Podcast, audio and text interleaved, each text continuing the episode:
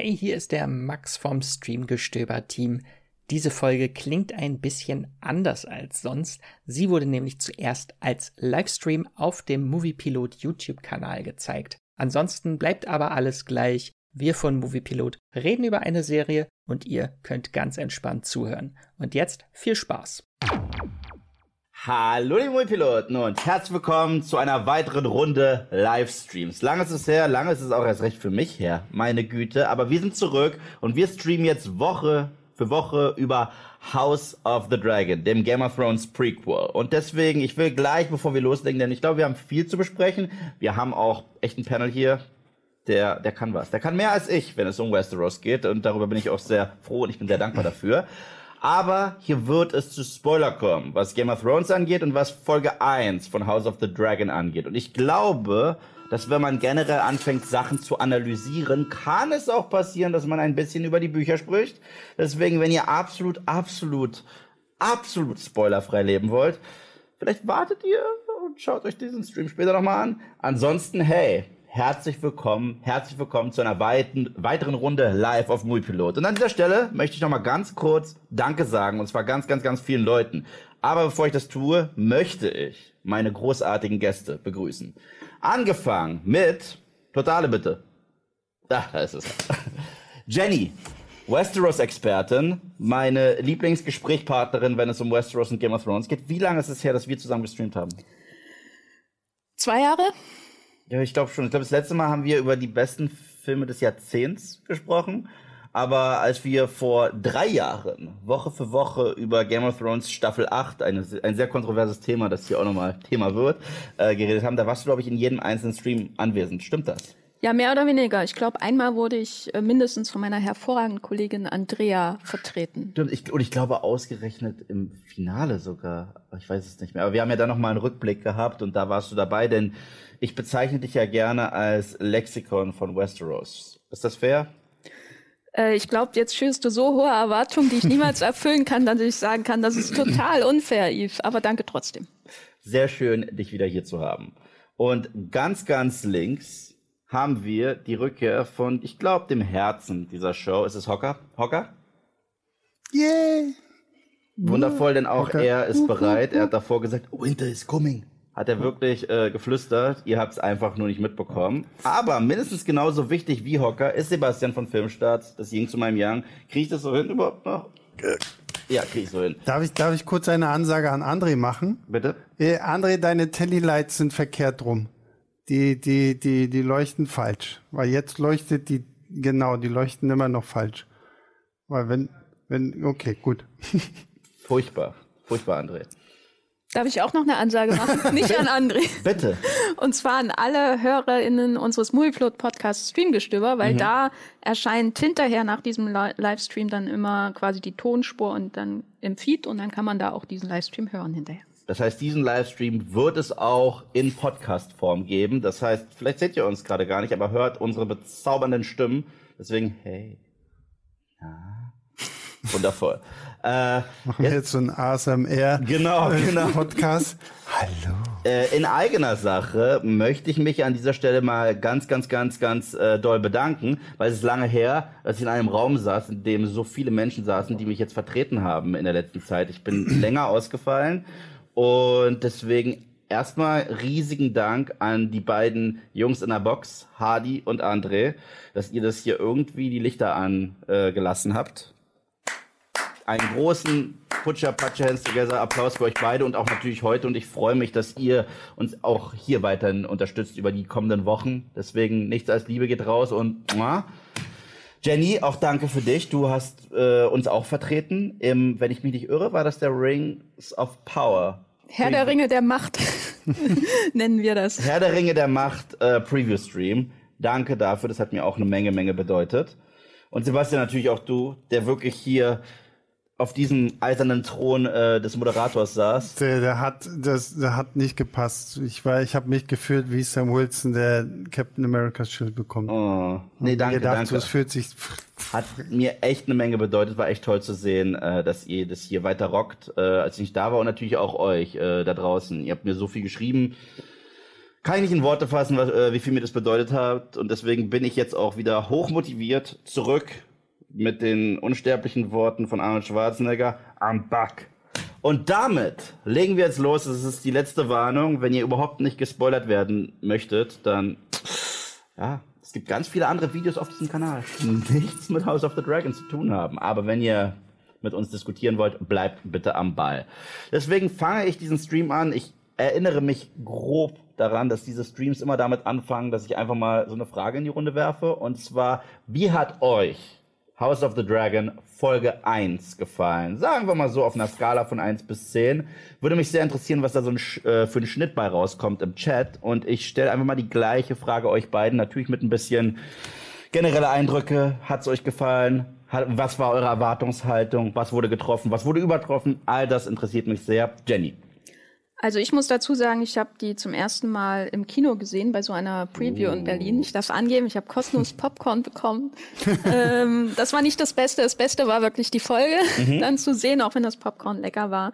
Ich war wirklich sehr begeistert. Ich hatte ähm, lange Zeit keine richtige Lust auf eine neue Game of Thrones Serie, weil ich mit der alten recht zufrieden war und eigentlich nicht endlose Sequels in meinem Leben brauche oder Prequels. Mhm. Ähm, und war dann doch weggeblasen, wie schnell ich wieder in den Rhythmus von Westeros sozusagen gekommen bin. Und äh, auf meiner Skala von 1 bis 10 wäre das mindestens eine 8,5 gewesen. Eine 8,5, das ist eine Ansage. 8,5 lese ich hier tatsächlich auch sehr, sehr viel im Chat. So wirklich. Acht, und vor allem interessanterweise auch genau 8,5. Ähm, sehen hier aber auch ein paar 10 äh, Chenix schreibt schon mal 10 von 10. Die Folge hat endlich meine Liebe zu Game of Thrones wieder entfacht. Und die Bücher hole ich jetzt auch nochmal nach. Ähm, ja, 8, 8, 9 von 10. Sigi gibt nur eine 0, okay. Ähm, 8 von 10, 7 von 10. Ja. Subik schreibt, 8 von 10 war nicht perfekt, hat aber mein GOT-Herz wieder aufgewärmt habe direkt wieder angefangen, das Mutterschiff durchzubingen. Ja, da, hat, da haben wir ja. heute gerade mit Yves drüber gesprochen, dass ich die, die äh, Serie, die Originalserie auch nochmal wieder gucken muss, weil ist auch ewig her, dass ich die irgendwie gesehen habe und ich habe sie auch eigentlich nur immer in diesem Zusammenhang geguckt und habe sie nie nochmal wiederholt und ich habe da echt nochmal Bock drauf. Äh, mir geht's aber wie dir, Jenny. So, ich hatte auch so vor allen Dingen, es hieß ja dann erst so, jetzt kommen irgendwie, ich, sind ja immer noch gefühlt sieben Spin-off-Serien angekündigt und hast du nicht gesehen. Und ich dachte mir auch so, nachdem diese Serie über den langen Winter äh, abgesetzt wurde, dachte ich, okay, das klingt nicht so geil, wenn sie sogar den Piloten drehen und den dann doch wieder in die Tonne kloppen. Und dann kamen so die ersten Trailer und dann dachte ich auch, okay, das sieht auf jeden Fall nach Westeros aus und fand die erste Folge auch sehr cool. Ich gebe eine 8 von 10. Äh, ich benutze mal wieder den Poker-Jargon und sage Call, denn äh, auch ich gebe der Folge eine 8 von 10. Ich war, muss ich sagen, überhaupt nicht gehypt auf die Show. Überhaupt nicht. Aber ich war auch, ich hatte auch keine negative Anti-Haltung. Ich dachte mir, die kommt halt. Das war wirklich so äh, meine Haltung zu House of the Dragon. Und auch als der Trailer kam, gab es kein Video auf Movie Pilot weil ich keine besonders starke Meinung dazu hatte. Was mir positiv aufgefallen ist, dass so ein bisschen das Feeling wieder da war von Westeros, von Game of Thrones. Das ist mir persönlich immer wahnsinnig wichtig, dass selbst wenn man eine andere Geschichte erzählt oder andere Aspekte hervorheben will, dass es sich trotzdem organisch irgendwie anfühlt, dass es immer noch zu dieser Welt gehört. Sonst hat man so einen krassen Kulturschock, dass man sagt, okay, ihr habt einfach nur den Franchise-Namen benutzt, um eine ganz andere Story zu erzählen, die nicht mal die gleiche Bildsprache hat und so weiter und so fort. Und das fand ich im Trailer damals ganz nett. Und jetzt habe ich es gestern gesehen und wie sehr viele in den Kommentaren wurde ich wieder entführt nach Westeros. Und das muss ich dieser Serie einfach lassen. Es hat nicht lange gedauert, so circa nach fünf, sechs Minuten war ich drin und habe mich auch daran erinnert, wie heiß ich damals immer wieder auf die nächste Game of Thrones Folge war. Ähm, die Serie heißt House of the Dragon und da ist halt Name Programm. Es ist ein anderer Approach. Das bedeutet, wir sind halt die ganze Zeit bei den Targaryens, was ich so halt nicht gewohnt bin. Und ich gerade damals im Pilotfilm von Game of Thrones schon fast verwirrt wurde, wie viele unterschiedliche Türen da aufgemacht wurden. Wir hatten ja Danny äh, in Essos, meine ich damals noch. Dann hatten wir äh, die ganze Geschichte hinter der Mauer und King's Landing und so weiter, Winterfell. Das ist hier alles nicht der Fall, aber nichtsdestotrotz, ein paar Charaktere sind schon direkt im Kopf geblieben, die äh, Szenerien waren wieder wunderschön, die Kameraarbeit war toll und die Musik ist natürlich auch immer für mich ein ganz großes Thema gewesen bei Game of Thrones. Das heißt generell für mich ein sehr gelungenes Setup. Jetzt bin ich gespannt, wie es weitergeht tatsächlich. Aber so als Versprechen, als Start, als Pilot, definitiv solide und sollte man sich als Game of Thrones Fan meiner Meinung nach nicht entgehen lassen. Torres Fußballstube hat uns 4,99 gespendet. Danke. Und schreibt endlich wieder GOT. Nach dem katastrophalen Ende bin ich endlich wieder erleichtert, vor allem aufgrund der Set Pieces. Mhm. Und Drachen, hallo, es gibt endlich so viele mehr, so viel Ja. mehr Drachen. So, das, das ist für mich so der Hauptselling Point gewesen, als Ja. ich im ersten Trailer irgendwie so, wow, es gibt Drachen, yay. Ähm, ich glaube, bevor wir anfangen, über die Episode zu sprechen, was uns eventuell noch erwarten kann, wir so ein bisschen die Charaktere durchgehen und die Konflikte, die Kernkonflikte, die hier schon so ein bisschen aufgebaut werden, teilweise angedeutet werden, müssen wir nochmal zurück in die Zeit springen, denn es ist ja ein Streitthema. Es wird ja immer wieder erwähnt in den Kommentaren. Und ich glaube, äh, von uns wird ja auch so eine Stellungnahme erwartet. Deswegen, es soll jetzt kein endloses Gespräch mehr darüber äh, geben. Aber Staffel 8 von Game of Thrones ist ja ein Streitthema, das gefühlt bis heute nicht aufgehört hat im Internet. Ähm, wie stehen wir denn zum Finale von Game of Thrones? Und ist eine letzte Staffel generell dazu in, in der Lage, einem alles zu verderben, was vorher kam? Das ist für mich mal so eine spannende Frage. Und äh, ich spiele jetzt den Ball erstmal direkt an Jenny. Das sind große Fragen, die du dir gestellt hast über das Wesen der Serie an sich. Ähm, also zu Game of Thrones kann ich sagen, ich mochte die finale Staffel. Ich hatte grundsätzliche Probleme damit ab der fünften Staffel, als man gemerkt hat, dass die Vorlage etwas dünn wurde, weil George R. R. Martin ja seine Reihe nicht äh, fertig geschrieben hat, also das Lied von Eis und Feuer bis heute nicht. Äh, und das hat man dann gemerkt, da hat es ja schon angefangen mit den Stannis Tod zum Beispiel und so verschiedene Dinge, die etwas zu schnell gingen.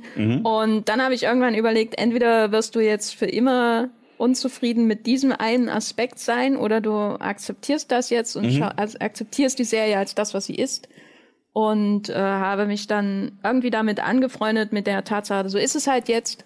Und da muss ich sagen, hatte die achte Staffel so Einzelmomente und einzelne Folgen, die zum Besten gehören, was die Serie je produziert hat. Und dann kamen manchmal innerhalb einer großartigen Folge Momente, wo, du, wo ich dachte, das ist das Dümmste, was ich jemals gesehen habe. Insbesondere so diese eine Folge, die so zweigeteilt ist, wo man erst dieses Fest nach der langen Nacht sieht und dann äh, diese Schlacht äh, mit dem Iron Islands. Ja, Danny kind of forgot about the Iron Ja, das war, da dachte ich auch, oh mein Gott, was denn jetzt hier passiert? Also ich habe auch Riesenprobleme mit Teilen dieser Staffel. Ja. Ähm, aber insgesamt finde ich die Entwicklungen, die da stattfinden, größtenteils stimmig, auch wenn ich kein Bran-Fan bin. Ich glaube, da bist du hier nicht allein. Ja, Also, ähm, und ich muss sagen, Teile des Endes, die haben mich einfach tief berührt nach dieser langen Reise mit dieser Serie, wenn, wenn äh, da die Stark-Montage kommt und äh, John in den Wald geht, da dachte ich einfach, ach, das ist schon irgendwie ein schönes Ende, trotz aller Probleme.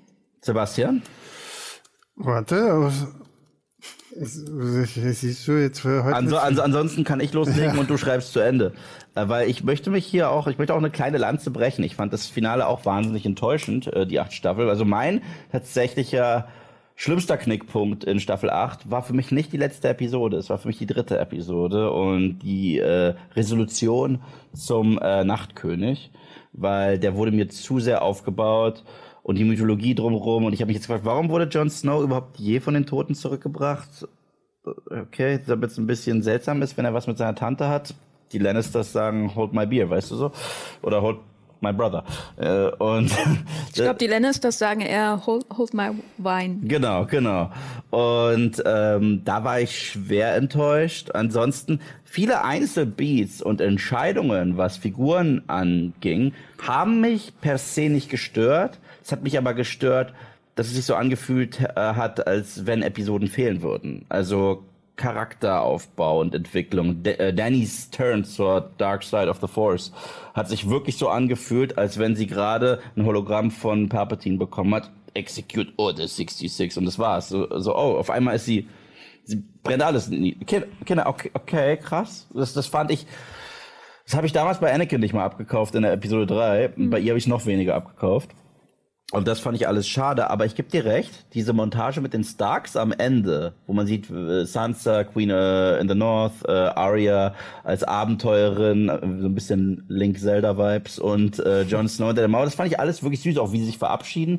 Das mochte ich. Also nicht alles war für mich scheiße, aber im großen Kontext einer der besten Serien aller Zeiten, die so clever geschrieben war und so genial inszeniert war und alles, da war es für mich trotzdem eine fette Enttäuschung. Also so sehe ich das. Sebastian? ist ganz äh, spannend hier so in den Chat zu gucken, weil die einen sagen, ja, natürlich kann man auch Staffel 8 irgendwie gut finden. Die anderen sagen so nach dem Motto, ähm, hier null Verständnis, wer Season 8 gut findet und so. Mhm. Ähm, also für mich das größte Problem hatte ich echt mit dieser ganzen Nachtkönig-Geschichte. Ja, also das wird ja, ich meine, so Weiße Wanderer, das wurde von Episode 1, Staffel 1 irgendwie aufgebaut als das große Ding. Und wie sich das denn alles irgendwie aufgelöst hat, fand ich echt ziemlich mau. Und ja, ich meine, es kommt ja auch schon so ein bisschen durch. Ja, George R. Martin wollte ja eigentlich auch irgendwie mehr Seasons haben und so, so ein. Hätte er so mal mehr Bücher geschrieben. Ja, keine ja. Ahnung. So. Also. Ähm, das, das ist ja halt auch, finde ich, so ein Punkt. So, ne? Ich finde, man hat der Serie schon, zumindest wenn man die Bücher gelesen hat, man hat schon gemerkt, ab welchem Punkt so man halt wirklich auch merkt, okay, jetzt müssen sie für sich selber denken und so, so da fängt es halt so ein bisschen an, auch äh, schwammig zu werden und ich kann auch Eve da nur beisteuern. Also ich fand so, so diese Daenerys-Entwicklung, das, das hat man ja alles kommen sehen. Man hätte es halt vielleicht wirklich eine, eine ganze Staffel irgendwie so aufbauen sollen oder vielleicht hätte man den Nachtkönig komplett einfach aus der Serie nehmen sollen und sagen, okay, es ist halt wirklich nur so eine politische High-Fantasy-Serie und äh, wir haben nicht noch irgendwelche untoten Wesen mhm. außer Eis und sowas alles. Aber ja, ähm, ich, ich bin trotzdem, ich, ich halt rechne dieser Serie einfach hoch an, was es für ein Phänomen gewesen. Ich meine, ja. wann war die letzte Serie, die man gefühlt mit der ganzen Welt zusammen geguckt hat und alle in den USA Sonntag, bei uns hier Montag, so, oh, jetzt müssen wir Game of Thrones gucken. Und es gab Public Viewings und was weiß ich nicht alles. Also, ähm, das ist schon nochmal eine ganz andere Hausnummer gewesen. Und ich meine, man sieht ja jetzt auch, was das ausgelöst hat. So gefühlt jeder Streaming-Service versucht jetzt das nächste Game of Thrones zu finden und zigtausend neue Fantasy-Serien wollen das nächste Game of Thrones sein und sowas alles und äh, mal gucken, was das nächste Game of Thrones dann wird. Ja, es war für mich das größte Serienphänomen seit Lost damals. Mhm. Und es hat für mich auch ähm, die Art und Weise verändert, wie ich Serien schaue. Also wie ich, wie ich, was ich da mittlerweile für ein Potenzial sehe in TV-Serien. Das war teilweise Kinoqualität, erst recht von der Inszenierung. Ich werde nie vergessen. Weil das Spannende ist, ich habe die Bücher nicht gelesen, okay?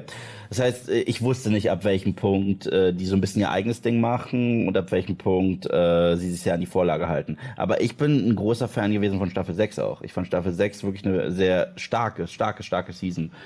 Und ich konnte auch nicht fassen, wie gut sowohl die letzte Episode von Staffel 6, die eventuell meine Lieblingsepisode ist, wo äh, Cersei ja die Septe da in die Luft jagt, das war ja schon fast eine Oper. Der Aufbau mit allem großartig. Und davor natürlich dieses Battle of the Bastards Ding, so etwas erwarte ich im Kino, nicht in der Serie. Und äh, die Kinnlade war da unten. Davor war natürlich auch alles auf einem ganz anderen Level brillant, sehr intellektuell brillant und so weiter. Und deswegen äh, ist es eine Show, der ich so dankbar bin. Und die achte Staffel war für mich eine Enttäuschung, aber es hat mir nicht Game of Thrones als Gesamtes kaputt gemacht. Kann es gar nicht, weil dafür war diese Serie etwas derartig Besonderes. Es war ein kulturelles Phänomen, finde ich wirklich. Und deswegen, ja. Wir haben gerade 50 Euro wow. von Solinchen bekommen für, für, für die Teamkasse. Macht weiter mit eurem tollen Content. Vielen, vielen, vielen. Dank. Vielen Dank. Das ist ich finde es gerade sehr schön, hier, hier wird jetzt gerade so eine Diskussion losgetreten, welche Serie denn jetzt noch besser ist als Game of Thrones und hier kommt dann Breaking, Breaking Bad. Bad, Stranger Things Und ähm, äh, ähm, hier wird auch die Frage, äh, die finde ich auch, warum hat äh, His Dark Materials nicht wirklich am Fahrt aufgenommen? nie Weil gesehen. die sau langweilig ist. Die Serie auch, ja? Ich da- Also ich die hab Bücher habe ich geliebt. Ja, genau, die Bücher aber habe ich die auch also ist jetzt übertrieben, sau langweilig ist sie nicht, aber ähm, ich habe die Bücher wirklich geliebt und die Serie versucht so sklavisch viele Sachen zu adaptieren, aber ist sehr leblos, was man Ah, ja bei okay, vielen schade, Fantasy-Serien okay. hat. Oh, wir haben nochmal 50 Euro von Büni. Wow, Vielen lieben Dank. danke. Büni schreibt einfach mal wieder ein kleines Dankeschön an euch. Es war inzwischen wieder eine Weile her, aber auch noch vielen Dank für den phänomenalen Abend in Berlin zur Blackphone Tour. Ach ja, gut, Ah. das, ist, das ist ja schon wirklich ein bisschen länger. Ja, ja. Aber vielen Dank, Büni. Und äh, dann habe ich hier noch 20 Euro von Flo Schill. Äh, 20 Euro auf ein paar gute Wochen. Äh, die Frage, gibt es zu Ringe der Macht auch Besprechungen? Und ihr macht es echt gut. Immer wieder schön, euch zu hören, Schrägstrich zu sehen. Ringe der Macht wird definitiv auch Thema auf Moviepilot sein. So viel dazu. Also, ähm, wir schauen gerade, also es wird definitiv Recaps geben, das wird es auf jeden Fall geben. Ähm, aber ja, ich würde sagen, wir machen jetzt weiter im Text und fangen direkt an und springen einfach mal in die Episode rein. Weil, was, ja genau so. Wie sie es nochmal vormachen? Davon haben jetzt zwar die Podcast-Fans nichts, aber ja. Stimmt. Ähm, Müssen wir solche lustigen Gags jetzt für die Podcast-Zuhörer nochmal erklären? Also ich habe gerade so getan, als würde ich in den Pool springen wollen. Das war sehr lustig. Das und Witze sind lustig. immer besser, wenn man sie erklären muss, habe ich Und gehört. ihr habt ja auch gehört, wie kein Mensch gelacht hat. Ja. äh, was mich erstmal überrascht hat, aber dazu hast du dann, äh, wir hatten so eine kleine Besprechung, bevor der Stream losging. Ich habe ehrlich gesagt wieder ein sehr cooles Intro erwartet. Ich bin, ich glaube, ich bin nicht der Einzige, der das Game of Thrones Intro noch nie übersprungen hat. Ich meine, viele äh, Serienintros überspringt man mittlerweile und es gibt auch diesen Button, Intro überspringen. Wenn mir der bei Game of Thrones angezeigt wird, denke ich immer, spinnt ihr? Das ist das beste Intro auf der Welt. Ich singe sogar jedes Mal mit und wackle. So, also es ist nein, auf keinen Fall. Und ich habe etwas ähnliches erwartet von dieser Show und stattdessen habe ich einfach nur das Targaryen-Logo bekommen.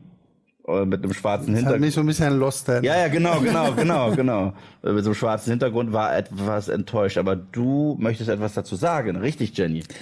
Ja, und zwar alles, was ich dazu gelesen habe, ist, es soll ein Intro geben bei den kommenden Folgen, aber äh, bei der ersten Folge haben sich die Macher ähm, quasi bewusst dazu entschieden, kein Intro einzufügen, weil sie es, Zitat, überflüssig fanden, weil ähm, es gibt ja quasi einen Prolog ähm, über den Erbfolgestreit, der dem Ganzen vorangeht, der das ganz kurz zusammenfasst. Und dann kommt ja eigentlich erst die eigentliche Folge. Und wenn man sich vorstellt, dazwischen wäre jetzt noch zwei, drei, vier Minuten Intro gewesen, hä- hätten sie das wahrscheinlich als übertrieben betrachtet. Oh ja. Ich meine, die Folge ist ja auch relativ lang. Ja, se- 63 Minuten oder so, glaube ich. Ähm, Schreiben hier auch tatsächlich ganz viele. Intro kommt ab Episode 2. Okay, dann- Was dann- ich sehr, sehr gut finde. Dann bin ich beruhigt, weil, weil, weil das habe ich gar nicht in meinem Video erwähnt. Aber als wir die zusammen geguckt haben, war ich schon ein bisschen gedrückt. Ich so, das ist alles? Komm schon. Game of Thrones ist eines der besten Intros aller Zeiten. Und, Und, und ich, ich sag's mal ganz ehrlich, selbst wenn sie da jetzt noch ein Intro reingehauen, sie hätten es auch gefeiert. ja, hundertprozentig. weil die Musik in der Serie. unfa- Wie heißt der? Ramin Javadi? Ja. Ja. Ja, unfassbare Musik. Ähm, deswegen, äh, ich fand, der, der Prolog war auch etwas, was ich so nicht kannte vom Storytelling her von Game of Thrones. Äh, deswegen, wie hat euch denn da draußen und natürlich auch dieser wundervolle Panel zu meiner Linken, wie hat euch denn äh, dieses Intro gefallen, das uns, das mich persönlich so ein bisschen an Herr der Ringe erinnert hat, mit einem Voice-Over und so weiter und so fort, Geschichte der Targaryens, in, innerfamiliäre Konflikte schon vom Start. Jenny. Also ich äh, habe mich sehr drüber gefreut, ehrlich gesagt, ähm, weil ich freue mich einerseits, dass sich die Serie anfühlt wie Game of Thrones, aber andererseits bin ich so ein bisschen gespannt, wo sie abweicht, auch erzählerisch. Und das eine ist ja das Intro, ähm, diese, also diese, dieser Prolog, nicht das Intro. Äh, und das andere sind ja die Zeitsprünge, die uns erwarten werden in der ersten Staffel. Und äh, der Prolog, der, äh, den finde ich ziemlich clever, weil er eine unglaublich, unglaublich komplizierte Erbfolgegeschichte, die eigentlich noch viel, viel komplexer ist in der Vorlage von George R. R. Martin. Feuer und Blut heißt das Buch ja. Das ist ja eine Geschichte von äh, Westeros sozusagen. aus Sicht der Targaryens, ähm, die da geschildert wird. Und das wird alles so schön kurz und knapp zusammengefasst. Und gleichzeitig ist das natürlich, ohne jetzt zu viel zu verraten, wie es weitergeht, ist das ja quasi so die Zusammenfassung des Grundthemas dieser Serie. Mhm. Nämlich eine Frau, die zur Königin ähm, berufen wird. Zumindest wird sie von ihrem Vater als Nachfolgerin offiziell ernannt. Und andere haben was dagegen. Mhm. Unter anderem, weil sie eine Frau ist. Ja. Aber klar. nicht nur deswegen. Ja. Sebastian? Äh, ich fand es auch super. Also hat mir gut gefallen, vor allen Dingen, weil das Ganze basiert ja auch irgendwie mehr auf so einem fiktiven Geschichtsbuch, als dass es jetzt wirklich so ein Roman-Roman ist. Und ähm, wie Jenny ja schon gesagt hat, so es ist halt einfach so eins der Grundthemen dieser Serie. Kurz innerhalb so von fünf, sechs Minuten schon mal schlüssig zusammengefasst. Gleichzeitig fand ich allein auch schon diese Kamerafahrt da in mm. Harrenhall, so diese große Halle und dann siehst du wirklich oh, alles voll und wenn diese Kiste da getragen wird, oh, was ist denn Wichtiges in dieser Kiste? Und da ist so eine kleine, so eine kleine Schriftrolle drin, wo dann halt draufsteht, ja, okay, Viserys wird der nächste König werden. Ähm, fand ich wirklich sehr, sehr cool, war schön gemacht und es, ich finde, es hat irgendwie was, so dieses Voice-Over. Ich weiß, Voice-Over finde ich, sind auch immer eine schwierige Sache, die auch sehr, sehr schnell sehr cheesy wirken können und so nach dem Motto, ja, okay, ah, jetzt brauchen wir irgendeinen Erzähler, der uns die ganze Zeit erklärt, was passiert, äh, damit man das nochmal beschreibt, was wir da alles sehen und so. Aber Wurde noch nie besser gemacht als in die Emoji-Movie. Ich weiß nicht, habe ich nie gesehen. Und was ist, was ist deine Zielgruppe für diesen Kommentar? Die drei Leute, die den Film gesehen haben. Äh, Cinema Strikes Back. Ich glaube, das ist deren Lieblingsfilm. Und ähm, nee, ich fand es cool, vor allem, weil es wird ja auch nochmal gesagt, so, so, ah, hier wir Targaryens auf dem Stand unserer Macht und alles, was uns vernichten kann, sind Targaryens. So, mhm. Und das ist, leitet einfach wirklich sehr, sehr cool ein. Und äh, im Chat kommt es auch gut an. Ähm, hier Bildschirme und Burritos schreibt, das Voiceover spart Zeit für erklärerische Dialoge. Deswegen war ich voll dabei. Ähm, Jordan Korte schreibt, cool mal Jay Harris den ersten zu sehen. Ähm, ja, also ich finde sowas echt wirklich ja, nicht schlecht. Und so viele Menschen in Harrenhal ja. zu sehen, die mhm. nicht gefoltert werden, ist auch sehr schön. Ja. ja. was mich dann dazu führt, dass wir kurz darauf äh, einen Time Jump haben. Oh, mal ganz, ja. ganz kurz hier, das ist hier wieder so eine so, so eine Gretchenfrage, was Original und Prequel angeht, weil Danny würde gern wissen, würdet ihr sagen, ich kann ohne vorerst Game of Thrones geguckt zu haben, die Serie gucken, da es ja ein Prequel ist? Ja, auf jeden Fall. Ja. Ja. Also man kann es, vielleicht sollte man es nicht, weil es gibt ja schon, weiß nicht, ob sie, wie viele Anspielungen man noch irgendwie auf die Mutterserie so machen wird, aber klar, man kann es auf jeden Fall erstmal gucken. Es ist ja eine ganz andere Zeitepoche. Ja. Es ist ja 172 Jahre vor Daenerys Targaryen.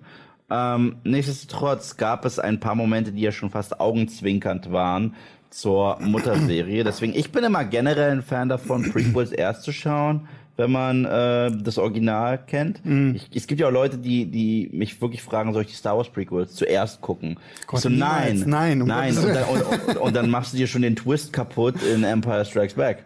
So zum Beispiel. Ähm, das, das würde ich nicht tun. Aber hier, bis dato funktioniert's halt äh, auch so richtig gut. Es ist eine sehr eigene Geschichte. Es ist, wie gesagt, 172 Jahre davor. Also leben wir in einer ganz anderen Welt und über die wollte ich ja jetzt direkt äh, sprechen, das wieder reinspringen. Das erste Mal richtig äh, die Herrschaft der Targaryens zu sehen. Ich meine, wenn wir sie in äh, Game of Thrones kennenlernen, gibt es kaum mehr welche. Wir haben da Viserys und äh, Danny irgendwo in Essos als äh, Verstoßene, die mit den Dothrakis und so weiter planen, irgendwann auf dem eisernen Thron zu sitzen. Aber hier, wir fangen an mit einem Drachen. Und als ich gesehen habe, wie der auch da in der Nähe des Red Keeps und so weiter fliegt, musste ich direkt daran denken, dass, dass sich die Geschichte ja wiederholen wird auf eine sehr äh, andere Art und Weise. Aber diesmal wurde das so hoffnungsvoll und schon fast fröhlich und whimsical inszeniert.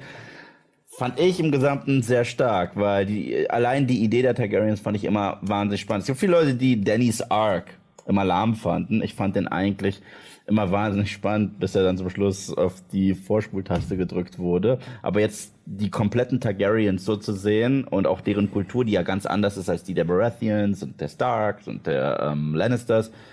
Ich fand das faszinierend. Ich weiß nicht, wie ging es dir da? Also ich fand den Arc von Danny in der Serie immer, wie es gedreht wurde, ehrlich gesagt sehr langweilig, weil sie häufig in der Wüste rumsteht, mhm. bis dann irgendwann mal was passiert. Aber in der Theorie ist das super spannend, ne? mhm. weil eben zu dieser Zeit äh, als House of the äh, Dragon spielt, sind die Targaryens ja auf dem Höhepunkt ihrer Macht. Mhm. Also vielleicht zur Erklärung kurz, die Targaryens stammen ja nicht aus Westeros. Mhm. Die stammen quasi von einem anderen Kontinent, äh, haben eine Prophezeiung bekommen, der ihnen, die ihnen gesagt hat, dieser, dieser Ort wird untergehen. Dann mhm. sind sie abgehauen mit ihren Drachen und der Ort ist untergegangen sind äh, auf Dragonstone mehr oder weniger gelandet und äh, dann kam der Aegon und hat gesagt, wir erobern Westeros, auf unseren Drachen, weil mhm. damit sind wir allen überlegen auf ja. Westeros. Und das ist ja auch äh, die Basis ihrer Macht in House of the Dragon. Und das Schöne an dieser ersten Szene, wo Rhaenyra Targaryen als die Tochter des Königs auf Syrax, ihrem Drachen, da drüber fliegt und der Typ da irgendwie durch die Straßen geht, als wäre das das Normalste ja. auf der Welt. ähm, das hat mich sehr, sehr gefreut. Und ähm, ja, das ist auch das Spannende für mich jetzt so zu sehen, wie herrschen die denn überhaupt? Mhm. Also vorher haben sie ja in Game of Thrones hauptsächlich zerstört. Ja. Und äh, die Familienverhältnisse zu sehen, wie reagieren die anderen Häuser auf sie, weil das war ja auch völlig umgedreht in Game of Thrones. Da waren die anderen Häuser eigentlich die Mächtigen mhm. und Danny wurde ja am Anfang auch gejagt, mehr ja. oder weniger. Es gab Plots, sie zu ermorden, die letzte Erbin der Targaryens. Und jetzt wird das alles auf den Kopf gestellt und wir sehen, ja, wie, wie sie regieren, wie sie Krieg führen werden und mehr sage ich dazu nicht. Sebastian? Dito, also ich fand, wie gesagt, ich bin auch sehr, sehr gespannt, so mal die andere Seite der Targaryens jetzt hier einfach zu sehen, weil wir es ja so noch nie gesehen haben. Ne? Und wir haben halt immer nur so die furchtbaren Geschichten gehört und äh, halt gesehen, dass äh, Daenerys da ja auch irgendwie eher so eine Kerbe eingeschlagen hat, die offensichtlich typisch ist. Und hier das jetzt wirklich mal ausgebaut zu haben, äh, finde ich sehr, sehr cool. Cinema Strikes Back hat gerade den Chat betreten. Wirklich? Haben Sie mitbekommen, dass ich gesagt habe, dass deren Lieblingsfilm Emoji Movie ist? Nein, aber okay. sie schreibt nur ein So It Begins. Yes, yes. Ähm, ja, ich würde sagen, dann springen wir doch mal direkt zu unserer Hauptfigur, Rhaenyra Targaryen. Ich muss sagen, ihr allererster Auftritt da hatte ich erst ganz kurz so ein bisschen Bedenken, ist das jetzt eine Danny-Kopie? Weil es war auch sehr inszeniert wie Daenerys, wie sie da vom äh, Drachen runtersteigt. Und die Klamotten waren auch fast identisch zu äh, Dannys Klamotten. Äh, nichtsdestotrotz, äh, ich weiß nicht, wie heißt die Schauspielerin? Millie Alcock. Hm, siehst du? Ähm, ähm, ich, ich fand sie sympathisch. Ich muss aber gleichzeitig sagen, ich muss noch ein ich muss sie echt ein bisschen besser kennenlernen. Ich finde, die erste Episode dafür, dass es äh, unsere absolute Hauptfigur ist, ist noch nicht so stark etabliert wie damals die erste Episode von Game of Thrones gefühlt schon so viele Figuren etabliert hat. Ich glaube, ich wusste nach der ersten Folge von äh, Game of Thrones, wie gefühlt 80 Prozent unseres Hauptcasts ticken.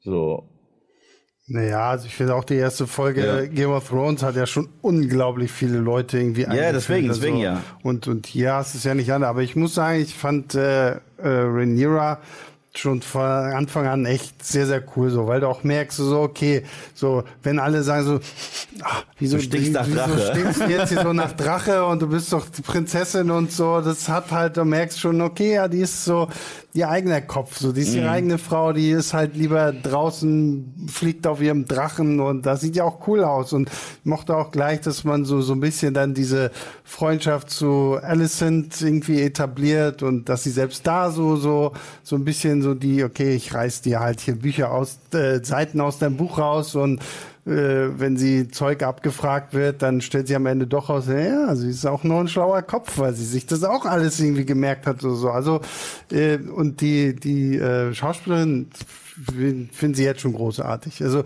sie hat auch so von von der Ausstrahlung her so, so die, die ist ja gefühlt fast bleich irgendwie und aber dann so ein Pass finde ich super. Targaryen Casting generell ja, on point ja, in der absolut. Serie. Das kann man ja anders sagen. So stellt man sich wirklich die Targaryens vor, erst recht, wenn man sich noch an die beiden erinnert, die wir hatten. ähm, äh, das hat mir ziemlich gut gefallen. Ich mochte auch all die Konflikte, die man mit ihr aufbaut. Also mhm. erstmal ihren Bond noch zu ihrer besten Freundin Alicent. Und äh, äh, gleichzeitig sich äh, verachtet äh, zu fühlen, weil sie eine Frau ist und ihr Vater, der nicht mal irgendwie auf die Idee kommt, ihr den Thron anzubieten. Äh, das fand, äh, fand ich persönlich sehr spannend. Ich habe aber auch ein paar Arya Stark Vibes so ein bisschen in ihr gespürt. Ähm, bin auch ein großer Arya Stark Fan. Aber ich finde, mit Arya sind die in den, der ersten Episode schon ein bisschen weitergegangen, habe ich schon ein bisschen besser kennengelernt als sie einfach. Nichtsdestotrotz, ich sehe hier halt, wie ich in meinem Recap gesagt habe, noch extrem viel Luft nach oben für Entwicklung. Und wenn Jenny mich immer so von der Seite anlächelt, äh, dann habe ich das Gefühl, dass ich das auch noch kriegen werde. Ja, ich glaube, ähm, was bei Rhaenyra zu beachten ist, dass sie ja erstmal auch nur eine Teenagerin ist. Mhm. Ne? Ähm, sie ist jetzt niemand, die geboren wurde und gesagt hat, ich will Königin werden mhm. oder so. Also, sondern sie sagt ja auch an einer Stelle, am liebsten würde sie nur auf den Drachen fliegen und Kuchen mhm. essen. ähm, ähm, was ich Würde sehr. Ich auch machen. Ja, also das kann man absolut nachvollziehen. Während ihre Freundin eben sehr auch ähm, schon auf ihre Rolle im Hof ähm, bedacht ist mhm. und äh, durch ihren Vater dahin ja auch noch äh, gelenkt wird, äh, ihre Rolle im Hof. Und die Rain, also ich glaube, man lernt das dann schon kennen, äh, näher in den nächsten Folgen, aber ähm, ich muss auch sagen, dass, dass ich auch mir manchmal gefragt hatte, was, was will sie denn jetzt eigentlich? Genau, genau. Und ich glaube, äh, je stärker sich dann die Konflikte entwickeln, desto stärker wird man das dann auch sehen. Aber ich muss auch sagen, ich finde das Casting von ihr wirklich toll. Das ist äh, jemand, mhm. ähm, wo ich sofort irgendwie auch ein klares oder wo ich sofort sehe, ja, ist ein Targaryen, mhm. ähm, die Haare sitzen, äh, was immer wichtig ist bei dieser Familie ähm, und na, aber Überhaupt die, die Besetzung der ganzen Serie mhm. finde ich ziemlich spitze. Du wärst übrigens auch ein gutes Targaryen-Casting, will ich nur mal gesagt haben. Homelander, Targaryen, ich, ich kann alles Blonde, nehme ich mit. Ähm, was ich äh, aber tatsächlich ganz cool fand, war, dass man ja doch irgendwie schon so den Unterschied zwischen diesen beiden Adligen sieht, also äh, Rhaenyra und Alicent, ne? So, mhm. weil Rhaenyra ist halt, sie weiß zumindest zu dem Zeitpunkt, wo wir sie kennenlernen, eigentlich ganz genauso, mit mir, das wird hier eh nichts. Ich werde mhm. irgendwann wahrscheinlich irgendeinen Prinz oder sonst wen heiraten müssen aus politischen Gründen und deswegen, das fand ich eigentlich ganz cool, dass sie dadurch sich halt sagt, ja okay, dann will ich halt Drachen fliegen und Kuchen essen so, ne? mhm. ne? Während so bei bei, bei Alicent natürlich sofort merkst, ja, okay, ihr Vater ist die Hand des Königs und da steckt viel mehr so dieses Erzieherische schon dahinter, weil sie sich das natürlich auch nicht so leisten kann wie eine Rhaenyra, weil sie ist halt die Tochter des Königs und Alicent muckt ja dann auch nicht auf, wenn ihr Vater ihr dann zum Beispiel sagt so, äh, zieh mal ein Kleid von Mutti an und äh, geh mal den gerade frisch äh, zum Witwer gewordenen König besuchen und äh, lies ihm mal irgendwie aus deinem Lieblingsbuch was vor. So, ne? Also da, da merkt man ja schon allein auch, wie, wie, wie die so aufgestellt sind und wie sie eigentlich genau wissen, was so ihre Rollen sind. Und das fand ich eigentlich sehr stark, dass das ohne viele Worte ja eigentlich sehr, sehr gut so, so dargestellt wird. Ja, ich meine, die Rhaenyra hat ja auch keinen Grund, Angst um ihre Rolle, genau, ja. also sozusagen an der Spitze des, ähm, zu haben. Nicht um die Königsrolle, das ist nochmal was anderes. Aber die Targaryens haben alles. Sie haben hm. Drachen, hm. sie haben Macht. Ja. Und Alicent Hightower ist aus einem kleineren Haus und äh, ihr Vater äh, natürlich ebenso. Und beide sind ständig darum bedacht, ihren Status zu erhalten mhm. und zu verbessern. Und ich glaube, diese gewisse Lähmung bei den Targaryens, die wird dann irgendwann auch so zum Problem, ne? Weil ähm, das Adlige sagen, sie äh, essen halt Kuchen, das hat auch schon zu anderen Problemen in der französischen Geschichte zum Beispiel geführt.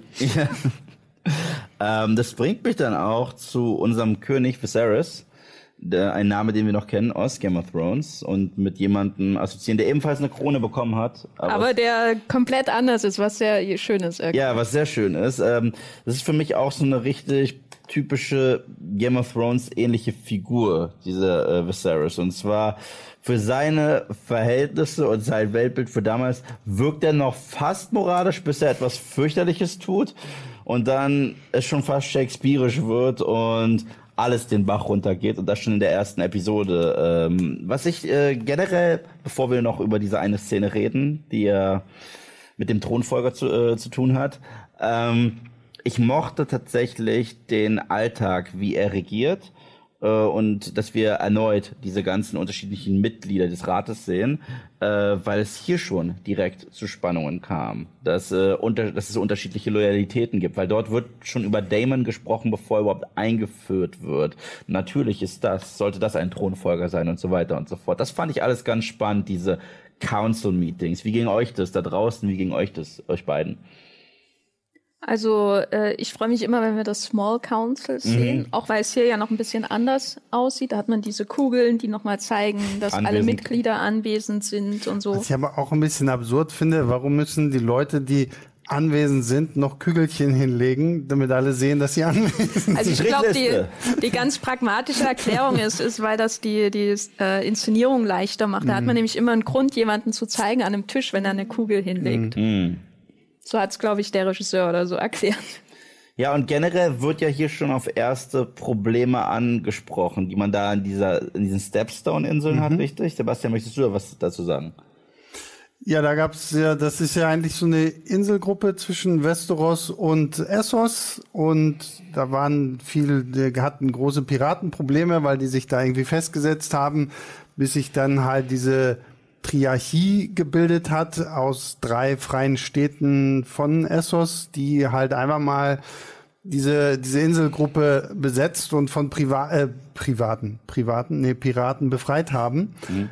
Und es wird ja auch in der Serie gesagt, so sollte ja eigentlich erstmal was Gutes sein, aber ähm, ein, ein Collis Velarion sagt ja auch sofort so, naja, aber die werden uns höhere Zolle, Zölle auflegen und sowas alles, das könnte auch schwierig werden, so, ne? Und ähm, da, da, das finde ich ganz schön, dass man hier halt zumindest schon mal so auch so politische Sachen außerhalb von King's Landing anspricht, womit man dann einfach auch so ein bisschen die, die Hoffnung sät, okay, es wird jetzt nicht alles nur am Hof spielen, weil Game of Thrones hat ja auch gerade dadurch gelebt, dass wir halt viel durch Westeros gegangen sind und viel einfach von, von der Landschaft und den unterschiedlichen Orten gesehen haben und wenn wir hier jetzt tatsächlich dann auch nochmal sowas, okay, wir gehen nochmal vielleicht auf diese Inseln und sowas alles, dass da dann auch nochmal so ein bisschen mehr Potenzial drin steckt, vielleicht nochmal die eine oder andere Schlacht oder irgendwie sowas zu sehen, um jetzt halt nicht nur zu sagen, okay, die reden halt die ganze Zeit nur und streiten sich oder sowas. Ja, was ich daran so spannend finde, ist, dass die, dass jetzt erstmal im Council gerade von Viserys so ein bisschen klein geredet wird, was sich da anbahnt. Weil erfahrungsgemäß, wenn ein Konflikt bei Game of Thrones klein geredet wird oder sich nur was im Hintergrund leicht anbahnt, dann eskaliert das teilweise richtig schlimm. Und auch hier haben sich schon am Tisch selbst unterschiedliche Fronten gebildet, weil äh, äh, Corlys heißt er, richtig? Ja. Hat seine, äh, hat schon ganz klar, sag ich mal, seinen Hut reingeworfen für Damon. Targaryen.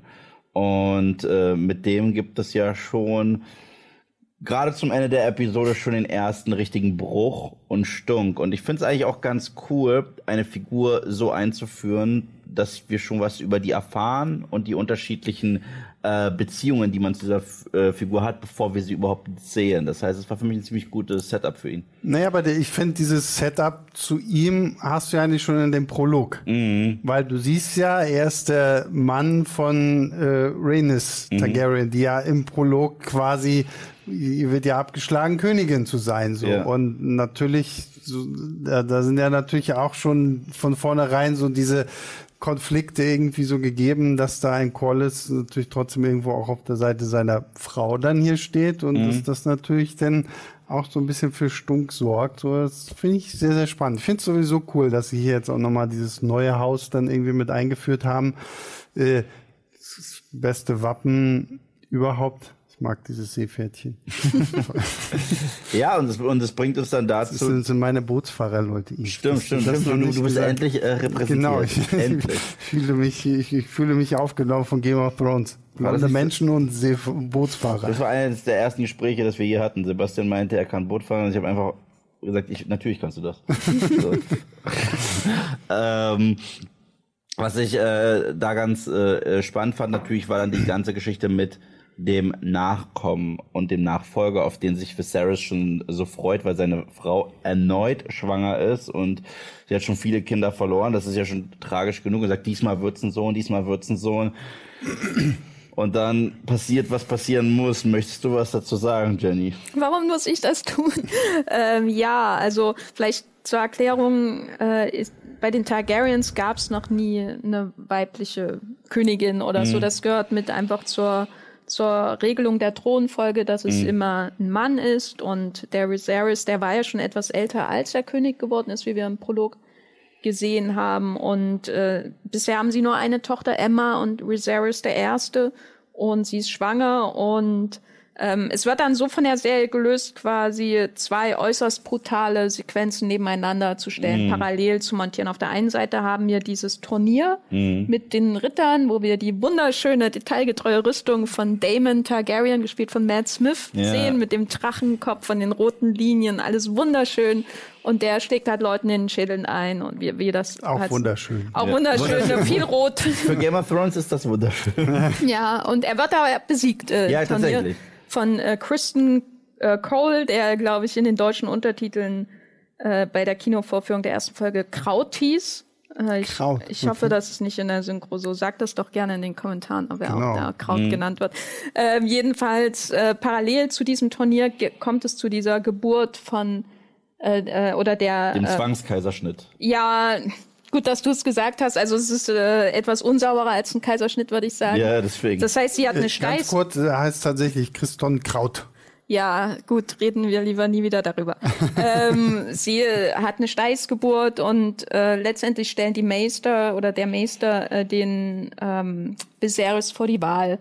Eigentlich stellt er ihm nicht mal eine Wahl. Mhm. Er sagt ihm, wenn du einen Sohn willst, hol, du, raus. hol ihn raus. Die Mutter wird auf jeden Fall sterben mhm. verbluten, was sie dann auch tut. Und wie das inszeniert wird, ist wirklich, also es, dass ich den im Kino gesehen habe, die erste Folge, hat es nochmal verstärkt, aber hinterher am Montag früh habe ich es nochmal geschaut und da war das wieder ähnlich, mhm. weil das ist wirklich eine der so unangenehmsten, eindringlichsten Szenen der ganzen ja. Game of Thrones Geschichte für mich. Also ich saß mhm. da im Kino und habe mich gewunden, ähm, weil man ja auch wirklich die Angst von ihr spürt, als ihr klar wird, was, ja, was passiert. Ja, das ist so gemeint, wie sie noch anfangs äh, so mit ihm spricht halt, wie man es macht mit dem Ehemann, komm, nein, nein, nein. Und dann wird es halt immer schlimmer und schlimmer, schlimmer. Ja, vor allem, weil sie auch merkt, wie sie sind alle sie so festhalten, so yeah. hier am Arm, da am Bein und so, damit sie sich auch ja nicht irgendwie wehren kann. Und ja, das war diese Szene, wow, wirklich sehr, sehr ein, unangenehm. Was ich da wichtig finde, ist wirklich, dass Viserys ein erstaunlich netter König in ja. Game of Thrones Welt mhm. ist. Ne? Er ist ein warmer, er ist ein liebherziger Mann, der sich vielleicht zu wenig für die Probleme in seinem Reich interessiert, ja. der sich darauf ausruht, dass seit Jahrzehnten Frieden im Reich herrscht. Und deswegen ist es umso schockierender. Also ich habe mir vorgestellt, was wäre, wenn Joffrey Baratheon yeah. daneben stehen würde. Das wäre nur halb so effektiv, wie, wie, wenn man sehen würde, wie er erst diese Entscheidung trifft und dann äh, neben ihr so lieb ist und sagt, ich liebe dich und es ist aber ein Abschied. Und das macht, glaube ich, alles noch viel, viel schlimmer, dass mhm. auch so ein netter Typ das macht. Es hat mich ein wenig erinnert, und der, der war zwar nicht so ein netter Typ, aber es hat mich ein wenig erinnert an die Szene, wo Stannis bereit war, seine Tochter zu opfern. Äh, und das ja auch eine fürchterliche Szene war, wo sie mehrfach geschrien hat und gesagt hat, lass das, Papa, Papa, furchtbar. Ähm, und gleichzeitig, es ist Game of Thrones, es ist Westeros, passieren immer fürchterliche Sachen. er kriegt dann seinen Sohn, der Balon heißt. Sehr gut gemerkt. Ja, ja das habe ich mir tatsächlich gemerkt. Ich musste dann halt an die Statue denken, wo ein gewisser Kopf gefallen ist. Ähm, und der macht's halt nicht lange, der macht's gerade mal einen Tag. Das, das, das, das war so on point Game of Thrones Writing, finde ich. So, es war noch nicht tragisch genug, es war noch nicht abgefuckt genug, es war noch nicht shakespearisch genug. Nein, es musste natürlich so passieren, dass am Ende niemand glücklich. Am Ende ist einfach das Leben scheiße. Und äh, naja, ja. gut, ist ja auch wieder gut. Da sind wir auch wieder so bei diesem Thema, ne, Mittelalter ja, und so. Klar. Das ist ja auch so ein bisschen diese diese Gefahren, die es zu solchen Zeiten halt einfach immer gegeben hat. Ne? Wie lange überlebt das Kind, wie lange, wie lange überlebt die Mutter oder so. Ähm, ja, es war schon. Vor allem, ich, ich fand es aber zumindest, also so wie es, wie sie es filmisch gelöst haben, fand ich. Ja, es war nicht so exzessiv sehr, oder so. Sehr, sehr, so nachdem du ja schon diese wirklich krasse Kaiserschnitt-Szene hast, so wo man dann diesen Cut hat und dann sehen wir diesen Scheiterhaufen, wo die der Leichnam von Emma da eingewickelt ist und dann und ich habe schon gedacht, so, okay, ne, gut, ich meine, ich wusste ja auch, was passiert, so, aber so, ich sehe, okay, was passiert? Und dann fährt die Kamera so langsam runter und du siehst halt diesen kleinen Scheiterhaufen mit dem kleinen Kind da eingewickelt und das ist schon Jauser. Das ist äh, ja, ja. schon bitter. Und es wäre das nicht schlimm genug, gibt es dann noch einen Witz auf die Kosten? Von dem Erstgeborenen und zwar aus dem Mund von Damon. Na, wir hören es nur aus zweiter Hand. Ja, das, das, das, das ja, ja, ich, ne, ich, war, ich war mir da halt auch nicht sicher. Das habe ich halt auch im Video gefragt. Ich habe die Frage gestellt, hat er das wirklich gesagt, hat er es nicht gesagt? Aber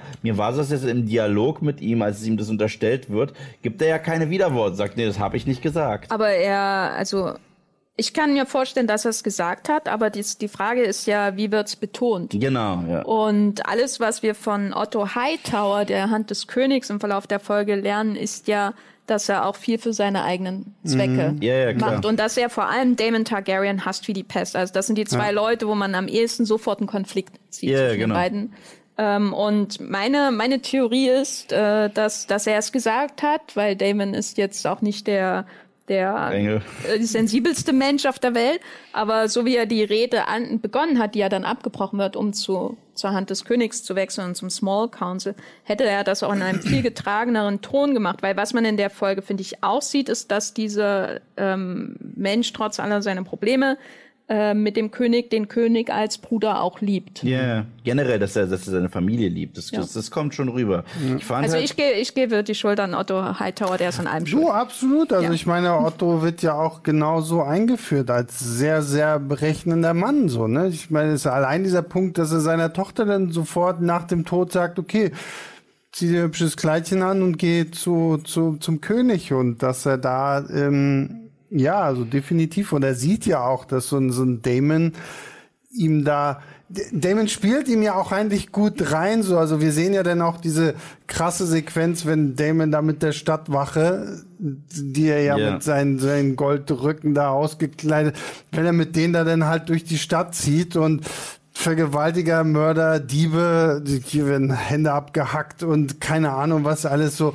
Der geht ja auch so eiskalt und brutal vor, so dass es natürlich für die Hand jetzt ziemlich easy sein wird, zu sagen so, yeah, Moment, also das passt ja hier nicht so, dass da, ähm, hier sehe ich gerade die wird schon geschrieben, Otto Hightower gleich Littlefinger. Ja, musste so, ich auch direkt ähm, dran denken. So, so eine kleine Parallele gab es, obwohl ich es spannend fand, dass das erste Gespräch, äh, also die erste richtige Iron Throne Sequenz, da hatten wir Damon auf dem Thron sitzend.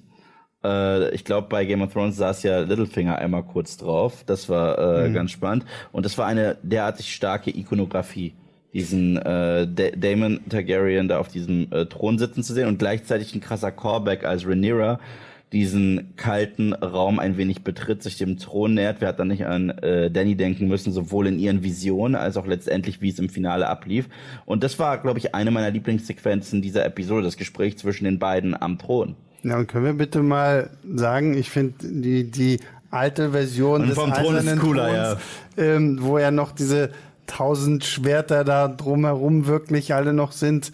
Und ich find's cool, dass sie hier ja auch viel mehr zeigen, wie sich der König, der darauf sitzt, der dann auch ständig irgendwo schneidet und sowas ja. alles. Ja, weil der Thron, das ist ja die Geschichte aus den Büchern, der, mhm. wer sich da schneidet, der verdient es nicht drauf zu sitzen. Mhm.